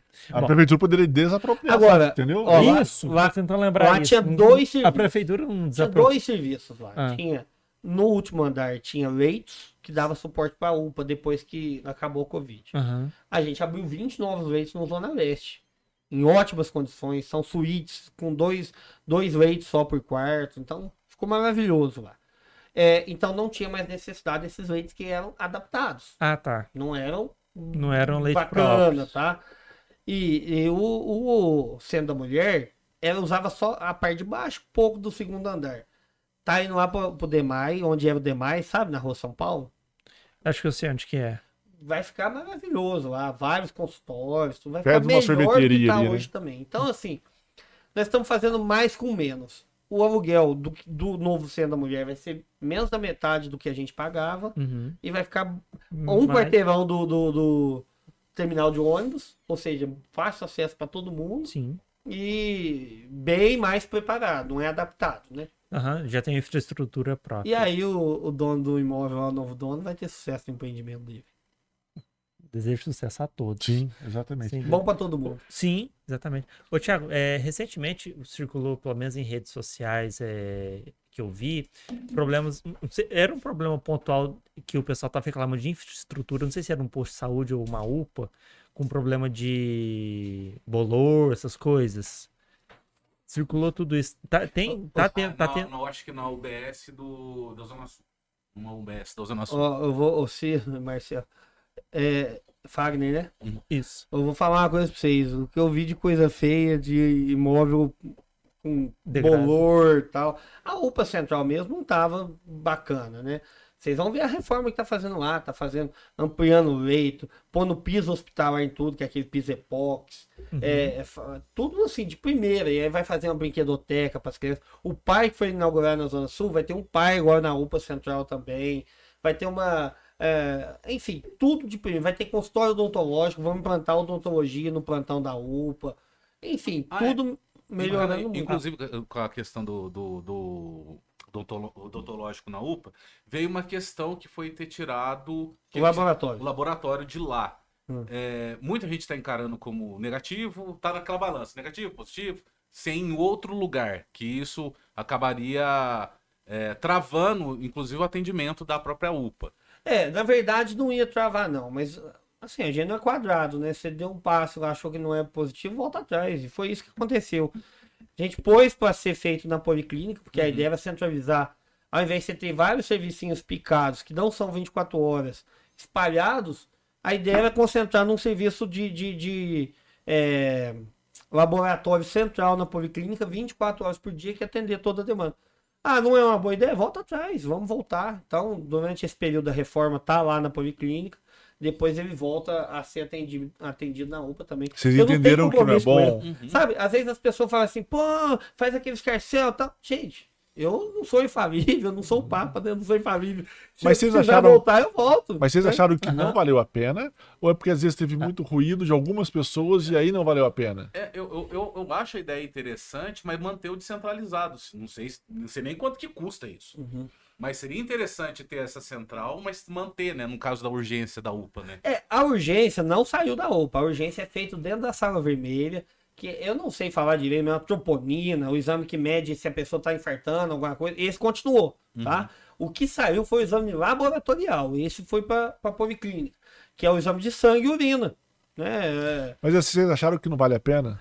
Eu, eu Chegar acho, a essa conclusão? Eu, eu acho que gerou uma comoção tão, tão grande e um fato negativo tão grande que por mais que seja uma decisão acertada, o dia que der errado, você toma porrada. Uh, sabe? Sim. Aí tá tudo fluindo bem. Um dia extraviou uma amostra de sangue. Pô, aí, pra quê, né? Então volta, passa a atender lá no, no, na UPA também. O que a gente não pode ter é compromisso com erro, gente. Ninguém é infalível. Uhum. É, e a gente tem. Acho que as pessoas têm que entender o seguinte: eu não vou só acertar. Tem dia que eu vou errar também. O uhum. dia que eu errar, me mostrou que eu tô errado, mudo. Não tem por que ficar batendo, né? Tem que ser assim, porque eu quero assim. Não, de jeito nenhum. É, a questão do laboratório foi isso. Já, alguns médicos chegam para mim e falam, Tiago, é uma briga grande demais para nada. Mantenha na UPA, mantenha na Policlínica também e tal, pronto. Então bora. Vamos fazer o que for melhor para a população. Sem dúvida alguma. Qual é a grande demanda que você acha que ainda precisa mexer muito em relação à saúde? Ó, é, eu falo pós-caldense, mas se você quiser falar geral também pode. Ó, eu vou te falar. Hoje o que precisa mexer muito é, nós precisamos terminar o que está proposto para esse ano. Principal. Zerar as filas do passado, implantar o sistema eletrônico, que a gente está em implementação do pontuário eletrônico de paciente. Fundamental. Nem sei como a saúde sobreviveu esse tempo tudo sem. Você passa na UPA hoje, aí você volta semana que vem. É outro médico que não tem a menor ideia do que, que você fez. Não, pô, isso é o básico do básico, né? Sim. Você tem um de, prontuário histórico de, de, do paciente. Um é, do Porque hoje você veio aqui, amanhã você vai lá, né? Exato. Então, assim, implantar o prontuário, isso vai trazer economia para o município, vai trazer agilidade no atendimento, tudo. É, fazer as reformas que a gente se propôs a fazer esse ano. E aí nós vamos entrar numa outra etapa, que é o ano que vem, que eu já estou prevendo o ano que vem, uma saúde rápida, eficiente, boas condições nos prédios de saúde, e aí a gente vai poder avançar em outras coisas, porque tá sendo esse ano está sendo um ano muito pesado em investimento, uhum. por conta do fila zero, por conta disso tudo que está acontecendo. Ano que vem você pode vislumbrar outras coisas. E uma das coisas que está na minha cabeça é o odonto fila zero. Aí você parte para odontologia. Sim. Né? Você imagina você poder tratar canal de todo mundo que precisar que bacana, né? Que vai ser. Pô, eu nunca, graças a Deus, nunca tive dor de dente, mas quem tem fala que é uma coisa horrorosa. Ah, eu também eu ouço a mesma queixa. Quem né? tem é, fala que é que uma das piores dores não que é? existe. Então a gente está colocando, por exemplo, a odontologia na UPA. Pessoa, a dor de dente tem hora, né? Uhum. Tem, a pessoa de repente de madrugada teve uma dor de dente absurda, não tem pano nem nada. Pra onde que ela vai correr? Pra UPA. É. Olha, esse negócio da dor de dente. O... Peraí, só comentar. Antes da sua pergunta da dor de dente, se dói, dói muito. Eu lembro que eu fui fazer um canal, tem um canal, e aí a mulher tava, a dentista estava fazendo, ela abriu e tal, e colocou uma massinha para que eu voltasse. Isso foi na sexta, para que eu voltasse segunda-feira. No sábado eu comecei a ficar louco. No domingo eu tava praticamente louco, surtando. Minha mãe teve que ligar na, é na, casa da dentista e falar: o negócio tá feio aqui. Ela falou assim: pega uma agulha de crochê, aquelas agulhas, uhum. ferve ela, coloca lá e puxa. Acabou. Era absurdo. E olha que não era uma dor de dente absurdo, mas eu tava ficando louco. Então, realmente, pra quem sente, é pra quem sente a dor de dente, o negócio fala assim, parou tua vida. A vida parou. Fica, só fica só naquele negócio. Então é uma boa sim. Não, eu, eu, eu- Então, isso vai. Desculpa cortar, A gente, Ciro. só para encerrar esse assunto, você vai vislumbrando outras coisas, né? Pô, porque ninguém quer que sobre dinheiro, você quer usar bem esse dinheiro. Uhum. Ainda mais com um orçamento desse tamanho. Uma coisa que eu ia falar, que, vir, e que se demorou muito a, a vir para cá, e sempre tinha, sempre tinha algum empecilho que não dava, seria o Hospital do Câncer. Uhum. É, essa é uma construção da prefeitura ou é parceria público-privada?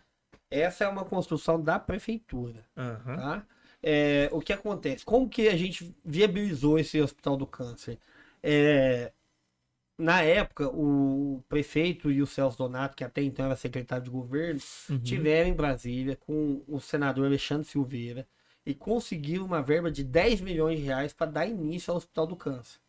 O prefeito falou assim: eu garanto o- os outros 10, o que falta. Era Certo? 20 o Então, total. Era 20, É. dividiu.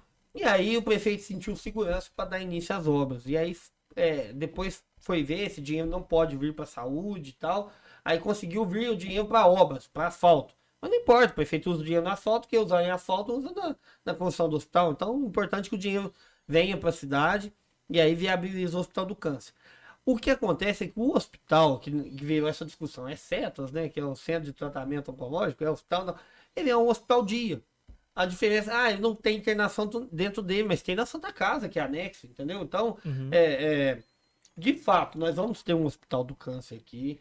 Um hospital que até então é um hospital dia, mas conta com o suporte da Santa Casa, porque é interligado. Quando você fala hospital dia que não tem internação, não Exato, funciona à um noite, hospital é isso? funciona de dia para consulta e os procedimentos lá, né? Uhum. É, e aí, mas ele tem o suporte da Santa Casa, então vai caminhar junto.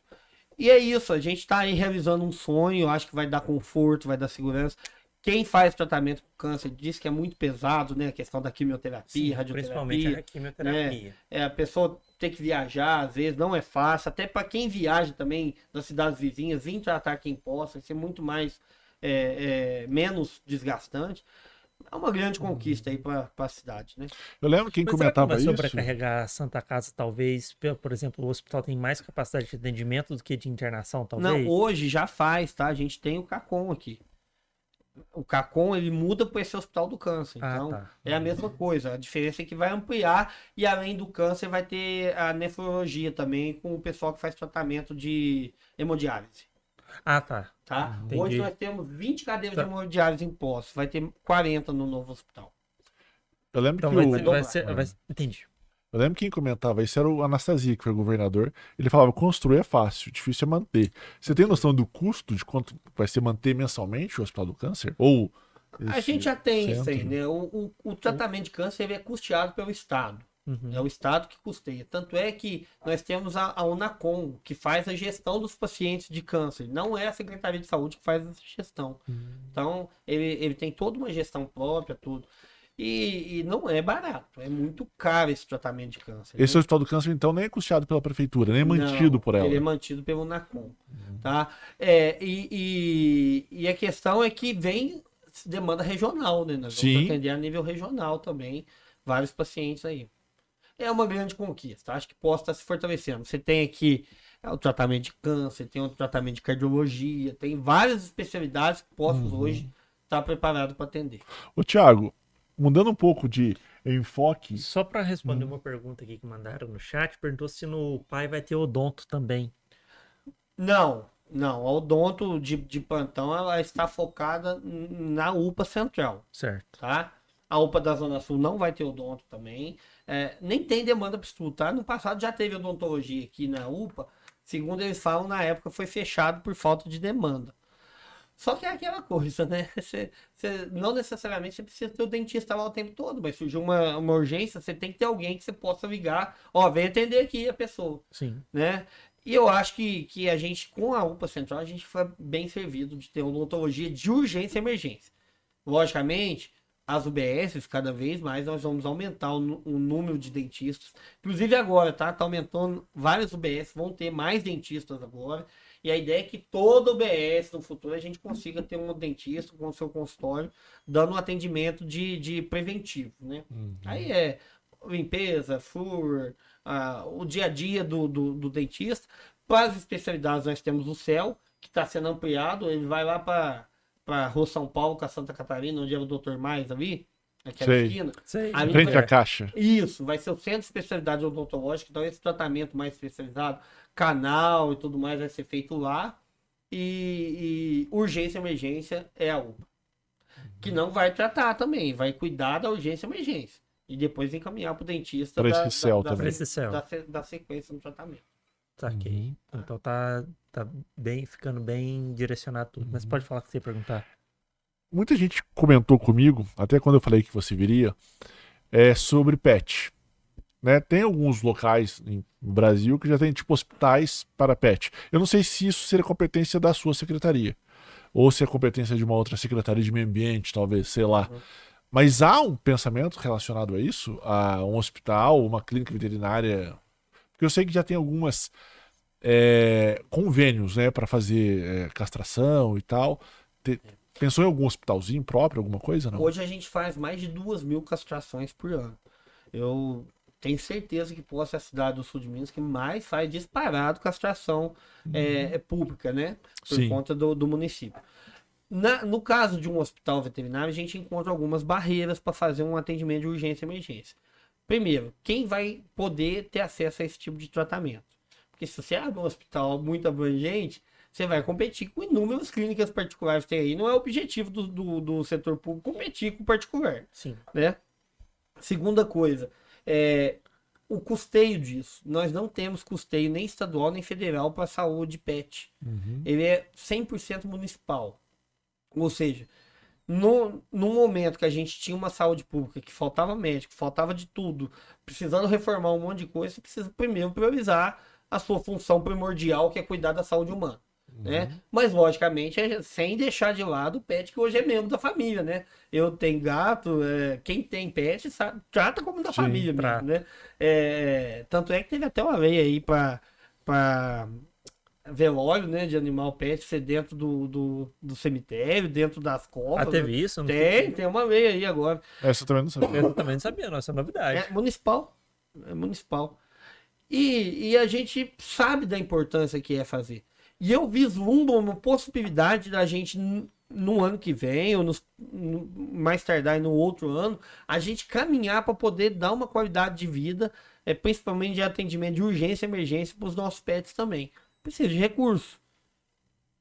Quem sabe a gente zerando as filas esse ano, caminhando para um ano de mais tranquilidade no ano que vem, a gente não possa partir aí para um, um atendimento de urgência, emergência pet aí, que eu acho que muita gente ia ficar feliz de ter seu animalzinho protegido. Né? Aí seria do orçamento da saúde mesmo. Orçamento municipal. Ah, tá. tem- Não necessariamente não da tem federal saúde. nem estadual. Não, É. eu sei. Eu falo se seria da Secretaria de Saúde É ou da seria de uma outra sanitária, secretaria. você fala tipo isso? Ou- ou. Ou ambiente. meio ambiente, Então- Então, assim, promoção social, sei lá. É. É. é, eu, a priori, hoje tá Porque eu na acho que a saúde, tá? castração é isso, né? A Hoje castração é vai na saúde. promoção social pegar, Saúde. né? Ah, é na saúde que pega a autorização? Então seria lá. Então, em tese, seria saúde também. Então, seria saúde. Ô, ô Thiago, uma outra coisa que eu vejo muito também, é, talvez seja anunciado, que é anunciado várias vezes, é a parceria da, da secretaria com a PUC. No caso, como que funciona isso? Vocês dão contra. Eles fornecem materiais, que eu vi que tem entrega de materiais.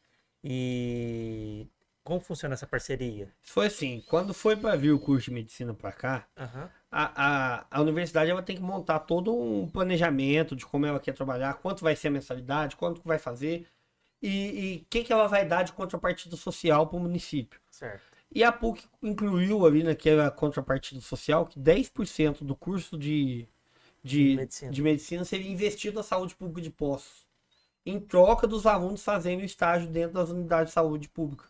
10% da mensalidade? É. E aí, isso dá um investimento hoje em torno de 5 milhões por ano da PUC investindo em saúde pública de Poços. É uma parceria maravilhosa, sensacional.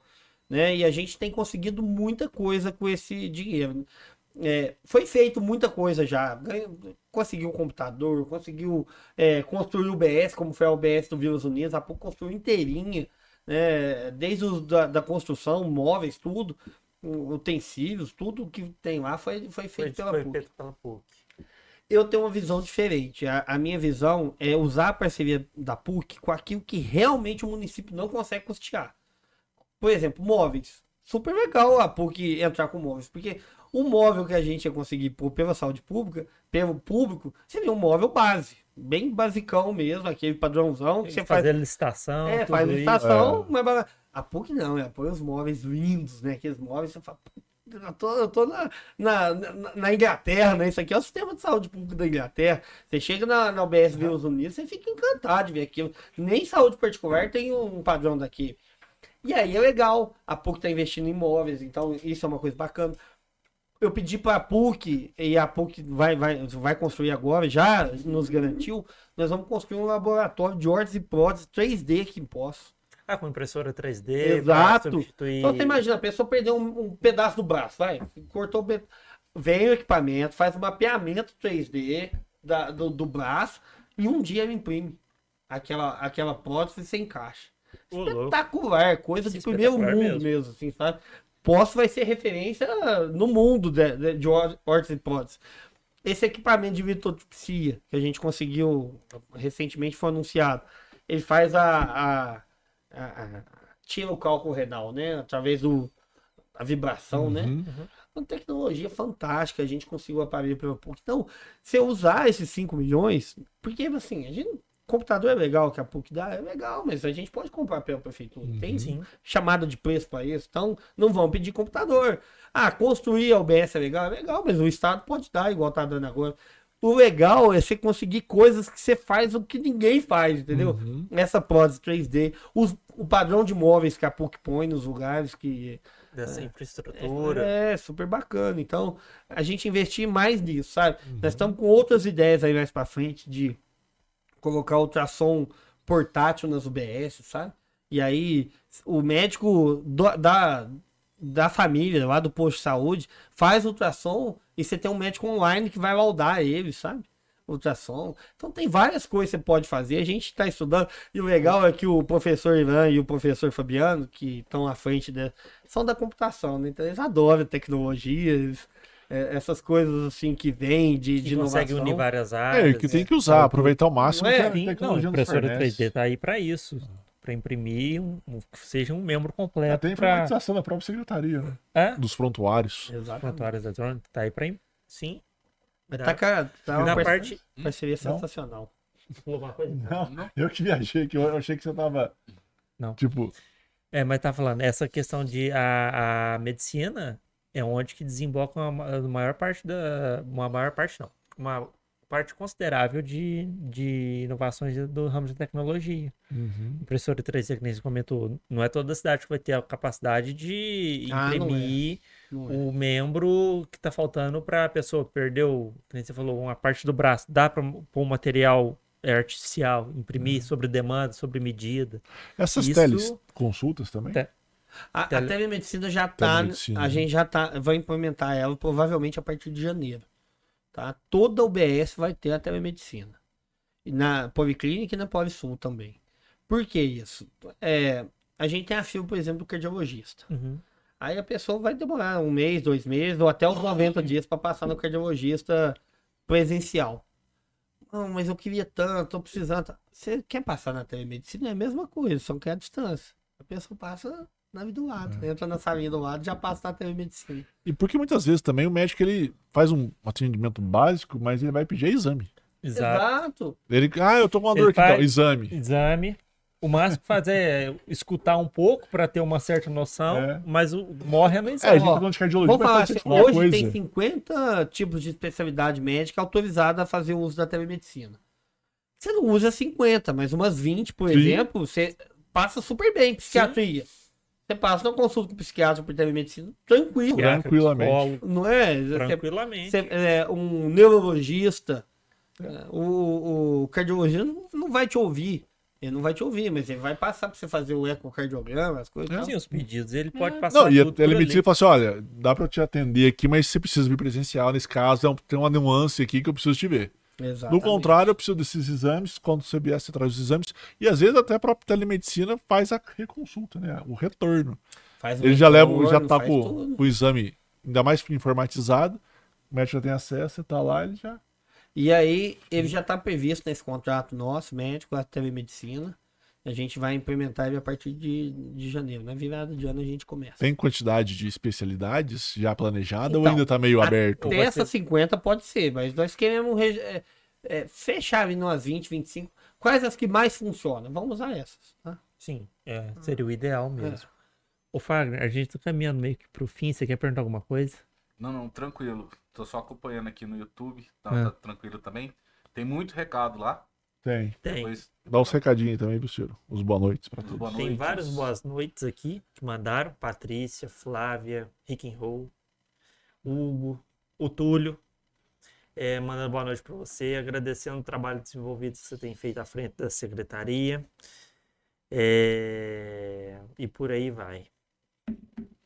Bom, Que beleza. sem dúvida alguma. Ó, falamos de um odonto, questão de oftalmo, oncologia, Pet. pet, Pet. é, fazendo aqui Viu? Pet perguntado. as, inova as parcerias, com, por exemplo, a Santa Casa, que eu esqueci o nome da cidade lá. Salto do. Pirapora. Isso. É, parceria da PUC. Acho que a gente. Deixa eu só perguntar um negócio. Vai lá que você lembrou. A Santa Casa de Salto do Pirapora, não desmerecendo o Salto do Pirapora, né? Pelo amor de Deus, nada do gênero. Ah, fazer Tem um corte. trabalho- Marcelo fala mal de salto do Pirapora. É. Por que, que a nossa Santa Casa não faz um trabalho desse? É verdade, boa. Porque a nossa Santa Casa ela não tem o serviço de extensão médica que essa Santa Casa Por que, que ela não cria, então? Então, mas aí seja, a questão poderia criar, poderia criar, mas a gente não tem tempo para teste. Né? A minha gestão da saúde Ah, é não, muito não, eu, curta. eu- não, eu não tô comentando nem de posso pegar eles. Eu falo, por que, que a Santa Casa não cria uma coisa assim É, também? O que aconteceu na época foi o seguinte: a gente estava aqui, conhecemos esse pessoal, viu que dava resultado, e você não tem tempo para teste. Claro, não, tem a É. expertise deles. Eh, Tem a expertise deles, já estão prestando serviço em vários outros municípios, funciona bem, pessoal super prestativo. E- Então é porque a Santa Só, Casa. pira- não, só né? É, e, com- e como que funciona? O- os médicos são daqui de Poços mesmo? Eles vêm de outra cidade? Os médicos é da onde tiver, preferência do de pós. Mas, por exemplo, precisava de dois médicos para UBS. Teoricamente, o UBS é o médico federal, é o mais médicos que põe mesmo. Só que o médico saiu, até ser repor outro federal, vai dois, três meses. O pessoal da Santa Casa de Saldo Pirapora precisa de médico. Não achou médico na região para atender PSF. Os caras trouxeram do Ceará. Dois médicos do Ceará, entendeu? Então, assim, é um tipo de expertise que a gente não tem. Onde que eu vou arrumar um médico do Ceará para vir atender aqui, entendeu? É, eles têm essa, essa agilidade de conseguir um médico. Em uma semana eles puseram os médicos na UBS. Ah, a gente não conseguia o neuropediatra. O neuropediatra é uma especialidade que nem plano de saúde está tendo. Tem dificuldade mesmo de achar neuropediatra. Os caras trouxeram. O, o médico que fez a proctologia aí, que a feira de proctologia também tá grande, tá vindo de Sorocaba atender sábado e domingo aqui. Os caras trazem aonde tiver. Neuropediatra realmente é um negócio. Não, neuropediatra É é difícil. difícil. É difícil. O urologista estava difícil também na rede pública, então tá vindo aí, tá fazendo. Ou seja, não falta mais médico. Essa segurança para a gente foi fundamental. E por não ser licitação, tem outra vantagem de ser um convênio e não licitação. Se os caras não cumprir, a gente tira eles. Não precisa de, de esperar vencer o contrato, entendeu? Uhum, A imediata. resão Não, mas imediata. é, é de ficar meio, até meio veaco com licitação, né, cara? Tipo, se, se o que ganha é o mais barato, aí você fala, não, não vou entrar nesse prédio aqui não, cara. Que- Ó.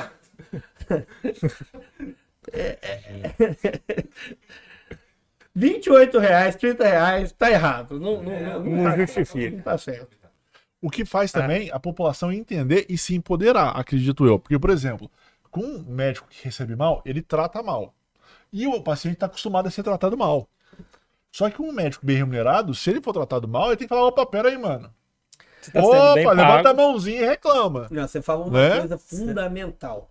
Hoje em dia, quem vai no sistema de saúde, ele conta com a equipe de humanização.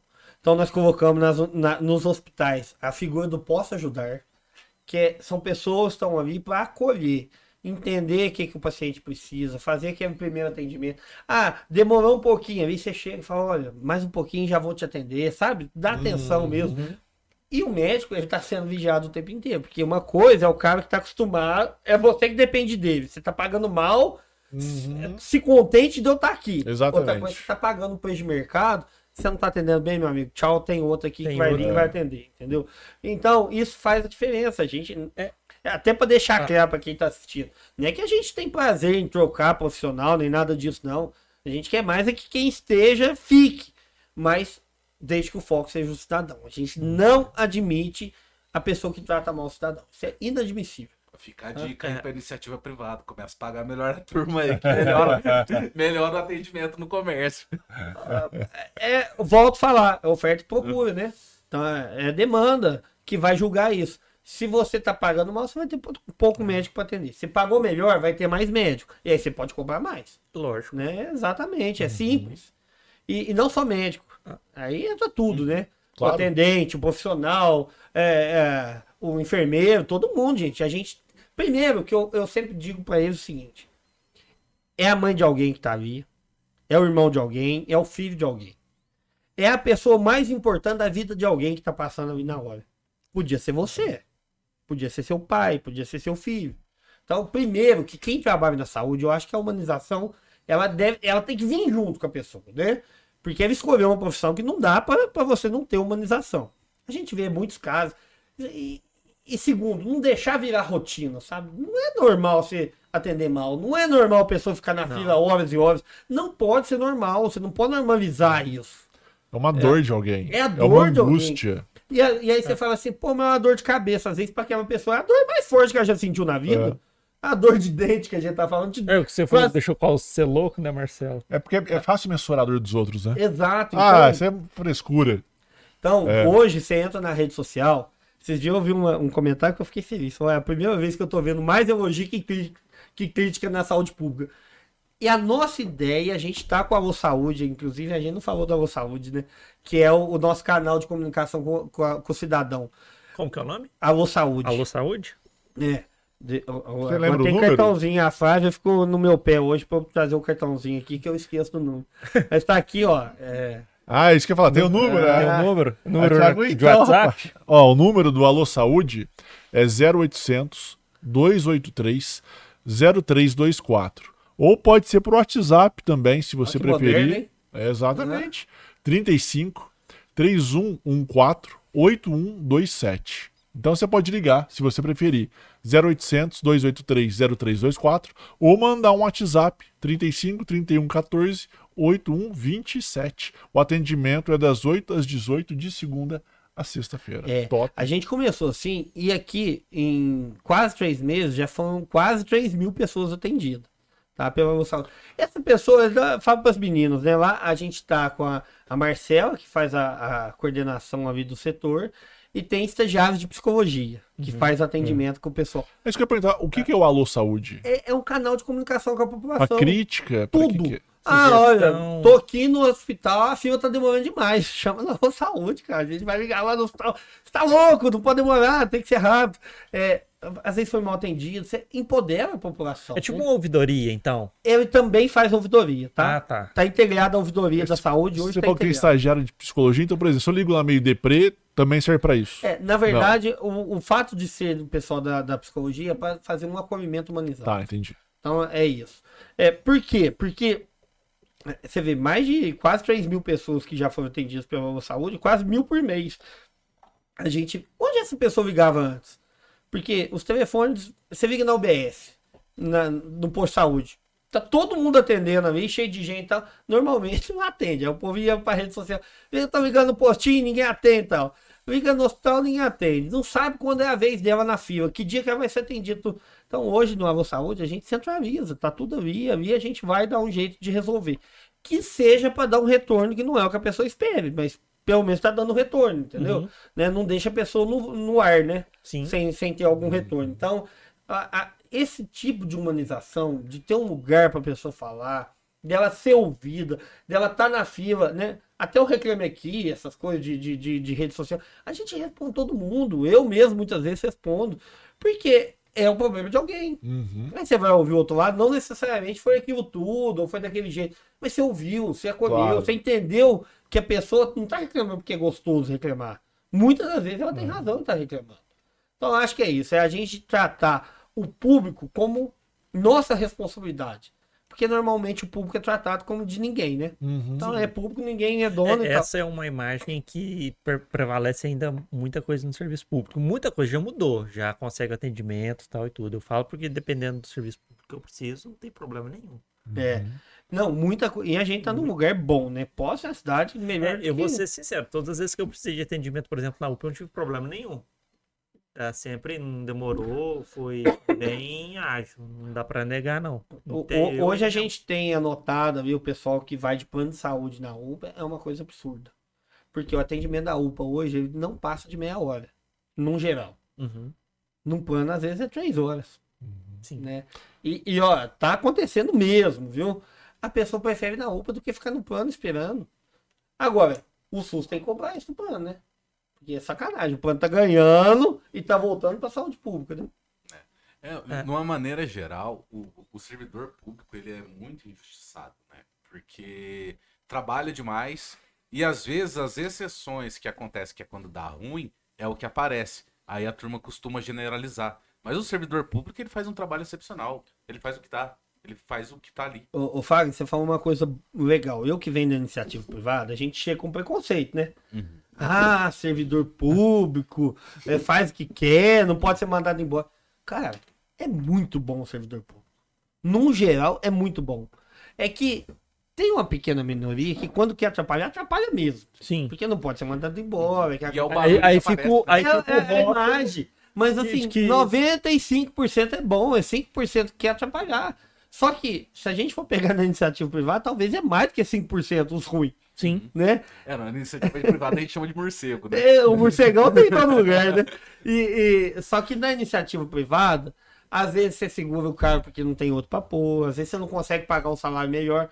O concursado, ele estudou pra caramba pra passar no Ou concurso, passar no concurso não é fácil, não. né? Ele se qualificou pra poder ter as progressões que Uhum. tem dentro do serviço público. É um pessoal bom, cara, um pessoal bom mesmo. Então, assim, ó, a minha visão do servidor público hoje é excelente. Agora, o sistema tem que melhorar pra punir os ruins. Porque os ruins prejudicam os bons, né? Então, é, eu sou a favor da, da estabilidade, lógico. Acho que a gente não pode deixar ninguém refém de política. Pra quando muda um cargo, ou não, não pode. Ah, não gosto centro. É, não pode, não pode. Tem que ter um, preservar o servidor público. Mas aquele que é muito ruim, você tem que ter um sistema melhor para poder, de alguma forma, punir. Porque o servidor bom, ele não se sente feliz também de ver o ruim ali morcegando e, e não ter punição nenhuma. Ele não gosta, né? É, é, Não, precisa e- de mais justiça. E, aca- e acaba com a imagem de que, tipo assim, do que os 5% passa do serviço ser ruim. Por exemplo, eu conheci servidor público das três esferas, municipal, estadual e federal. A que eu mais tive decepção com atendimento e talvez respostas, essas coisas, foi no estado, não foi nem no município, nem federal. Os federais são muito bons, é, tem que reconhecer isso também. Os municipais também. Wagner, é, eu realmente eu, vou ter- eu tenho que caminhar pro fim que tá dando nosso horário. Não, beleza. Tem, tem mais alguma coisa no chat? Deixa eu ver. Não. Beleza. Tem muitos Marcelo. parabéns e tal. Depois a gente passa também pro Thiago. Sim. Que a gente não mencionou todo mundo e até a gente pede desculpa por isso. Mas a gente passará para de todos os parabéns. E boa noite. É, você quer perguntar mais alguma coisa? Quero deixar para a próxima. Tá. A gente vai. O Thiago Terá já tá próxima. convidado novamente para um Hora novo dia. tudo, aí você volta aqui. É. Você sabe que lá na secretaria a gente pôs Ah. um sino lá. é, toda vez que a gente zera alguma especialidade, ah, Toca o zerou, sino. deita o sino lá, tá! E, e é um momento emocionante. Cara, você precisa ver os servidores chorando de emoção, de bater o sino. Porque imagina a angústia que esse servidor Claro, é uma vitória. de Isso ficar tudo. anos a pessoa em cima, pressionando, né? meu pai tá ruim mesmo. Cara, é, muito press- é muita pressão também que o servidor passa. E ele vendo a angústia da pessoa, né? E a pessoa por- vai lá, chora para ele, ele pode fazer nada. Exatamente. E aí você imagina como tá bom o clima na secretaria agora, a gente tá avançando, tá caminhando, tá vendo a cada dia melhorando alguma Tá vendo coisa. resultado. O clima tá bom. E por isso que, ô Fagner, é, é importante a gente falar que o servidor, ele, ele quer ver o bem, sabe? Ele quer ver a coisa acontecendo. Muitas vezes falta para ele é, é, poder para poder É, resolver, ferramenta, né? ferramenta, né? E, e tá gostoso o clima e nós vamos comemorar junto aqui, hein? Não, Não, só deixar uma dica só. Se por acaso tiver o, o, o, o programa para vasectomia, chama de esperma zero. Ou. ou zerou, porra. É, vale também. Ai, Eu não vou nem E o Fagner vai comentar. abrir mão do nome, hein? Não vai cobrar, Não, já vou tá cobrar, vou cedendo. cobrar, vou cobrar, não. Ai, meu Deus, eu não vou fingir que eu O não que, que você achou escutei. dessa, Ciro? Não, eu, criatividade. Depois ele fala de mim, que eu que sou criativo As, para as as- coisas. as minhas são boas. As minhas também. Não, não, não. Depende de quem, que quem analisa isso aí, né? Hã? Não, não, é, Não, não vou contar que eu te falei. não, então. É, aqui é o índice QQ, cara. O índice que que é índice que você quiser? É. Ah, tá. Sei. Ô, Thiago, passa algum telefone de contato ou telefone, além desse Alô Saúde, tem algum telefone que tem contato? Eu acho que esse é o melhor meio. Esse é melhor. Esse tá. é o melhor meio. Tá. Então vamos lá. O alô. Três horas da manhã, o WhatsApp depitando lá. Você é louco, deixa o. Ah, não, não ia passar isso não. o WhatsApp não, mas eu, eu acho que o Ricardo tá vendo aí que eu vi um comentário dele aqui. O Reclame Aqui bomba, viu? É. Ô grupinho que. e- Que quando quer falar bem, fala, mas quando quer falar mal também, pelo amor de Deus. Do gato mesmo.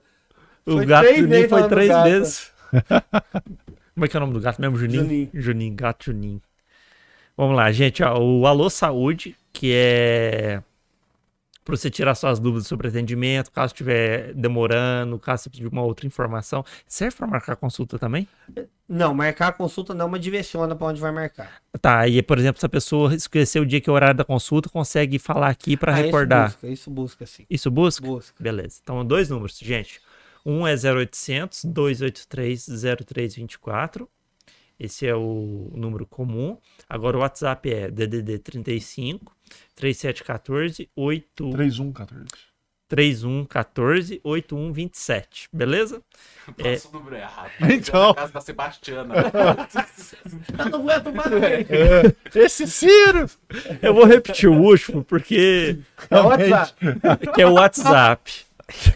35 3714 80 37? 3114. Vou tomar isso do C, Tem Ciro. essa água aí. É. Por que que eu tô... É porque a maioria dos números aqui é, pode ser 37.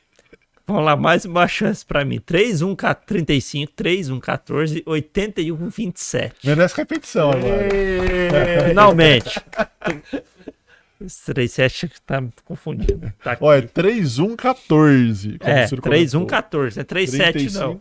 3114 8127. Para Sebastiana. É. Acontece, Acho que não, acontece, acontece. Bom, vamos lá. Tiago, mais uma vez, muito obrigado por ter vindo, por ter falado da sua gestão na frente da Secretaria de Desenvolvimento Econômico, principalmente da saúde, que é o foco é, da gente ter debatido hoje aqui. Deu para conhecer muito mais o sistema de saúde, como funciona, o que está vindo, o que está vindo de inovador, que nem você disse. Gostei muito dessa ideia da, de impressão 3D para as coisas. é, Horta hipótese. órteses e próteses, exatamente. E já fica, que nem o, Marcelo falou, o convite para a próxima, sem dúvida alguma, vai ter. E a questão de a gente agendar. Você quer dizer mais alguma coisa, Marcelo? Não, agradeço imensamente, Thiago. E deixa pra próxima. o Você quer falar do patrocinador? Sim, para vocês que. Duas coisas que eu quero comentar. Primeiro, se você chegou até aqui, não esquece de se inscrever no canal. Exato. Eu acho que não custa nada para você, mas pra gente ajuda sobremaneira. E em relação ao nosso patrocinador, ao nosso apoiador, o Paulo Neder. Hoje, em tempos de Selic alta, às vezes você precisa fazer um investimento, alguma coisa relacionada. Pensa na possibilidade do consórcio. Mas sempre que você pensar em consórcio, pensa também que isso é um investimento, isso é um gasto de dinheiro. Então você precisa conversar com quem manja, com quem entende. E o Paulo não é porque ele nos apoia, não, é porque ele realmente entende do tema. Ele trabalha há mais de 30 anos Teve um episódio com, Com ele isso. aqui também, né? Teve um episódio com ele específico também, que ele tira muitas dúvidas. E foi muito interessante. E um grande abraço, Paulo. Acho que é isso. Tiago, você quer mandar recado para alguém? Se quiser, aquela câmera ali. Tá, primeiro eu quero agradecer vocês aqui por esse bate-papo descontraído. Acho que foi, foi muito bacana poder falar a ideia é essa mesmo. né, de saúde, de desenvolvimento econômico e, e de notícias boas. Eu falo que é, é gostoso vir aqui e mais do que aonde você está, mas para onde você está indo. Uhum. né? Nós estamos ainda é, no momento que demanda ainda melhorias na saúde pública, né? Estamos caminhando para uma saúde pública muito boa. Então, primeiro, agradecer vocês por esse espaço. A gente fica muito É grato. muito gostoso estar aqui, nem ver o tempo passar, né? Vai super Não, dinâmico, o tempo super voa. rápido, voa. E, e quer voltar sim, já fica aí o compromisso da gente vir falar, se Deus quiser, ainda esse ano, sobre a meta cumprida do Saúde Não, Financeira. top. Top, Aí a gente né? traz até um sino aqui. Traz o sino. Nós vamos bater o sino online aqui. É. Não, a gente bate no Ciro mesmo. Ah, bom, pode ser no Ciro também. Pra aprender a falar o número de telefone direito, né? Tá, tá aí, valendo. obrigado, viu? A todos vocês e quem nos assistiu, né? Sim? Tá aí assistindo, prestigiando. E se vocês permitem, nós vamos replicar depois bo- boa parte desse conteúdo aí. Fica à vontade. Tá permitido. Tá permitido. Porque acho que a gente pôde falar aqui, é um espaço que você tem mais liberdade, falar de De explicar em detalhes de explicar as em coisas. detalhes, como está sendo feito. Essa questão, por exemplo, da, do porquê a Santa Casa só do Pirapora, né? Qual que é a diferença de antes? Uhum. Falar que não é uma licitação, que foi um convênio. São coisas que você não consegue falar no dia a dia, né? A Sim. população vai notando que tem método, mas você não consegue explicar o que, que você está fazendo. Então, gente, ó, valeu mesmo, muito obrigado. E a quem nos assistiu aí, valeu, obrigado. A ideia do programa é essa mesmo, informar nos detalhes das coisas. Gente, então é isso. É, os avisos da paróquia a gente já falou. Recorde para você for ver o número do telefone ali, dá, dá uma paciência pro vídeo, que eu errei duas vezes assim, porque tem um set ali que fazia eu confundir as coisas, mas enfim, deu tudo certo no fim das contas. O Marcelo também já falou mais cedo o telefone, beleza? Então é isso, até segunda-feira que vem, sete e meia da noite, tá? Até mais, tchau, tchau. Tchau, tchau.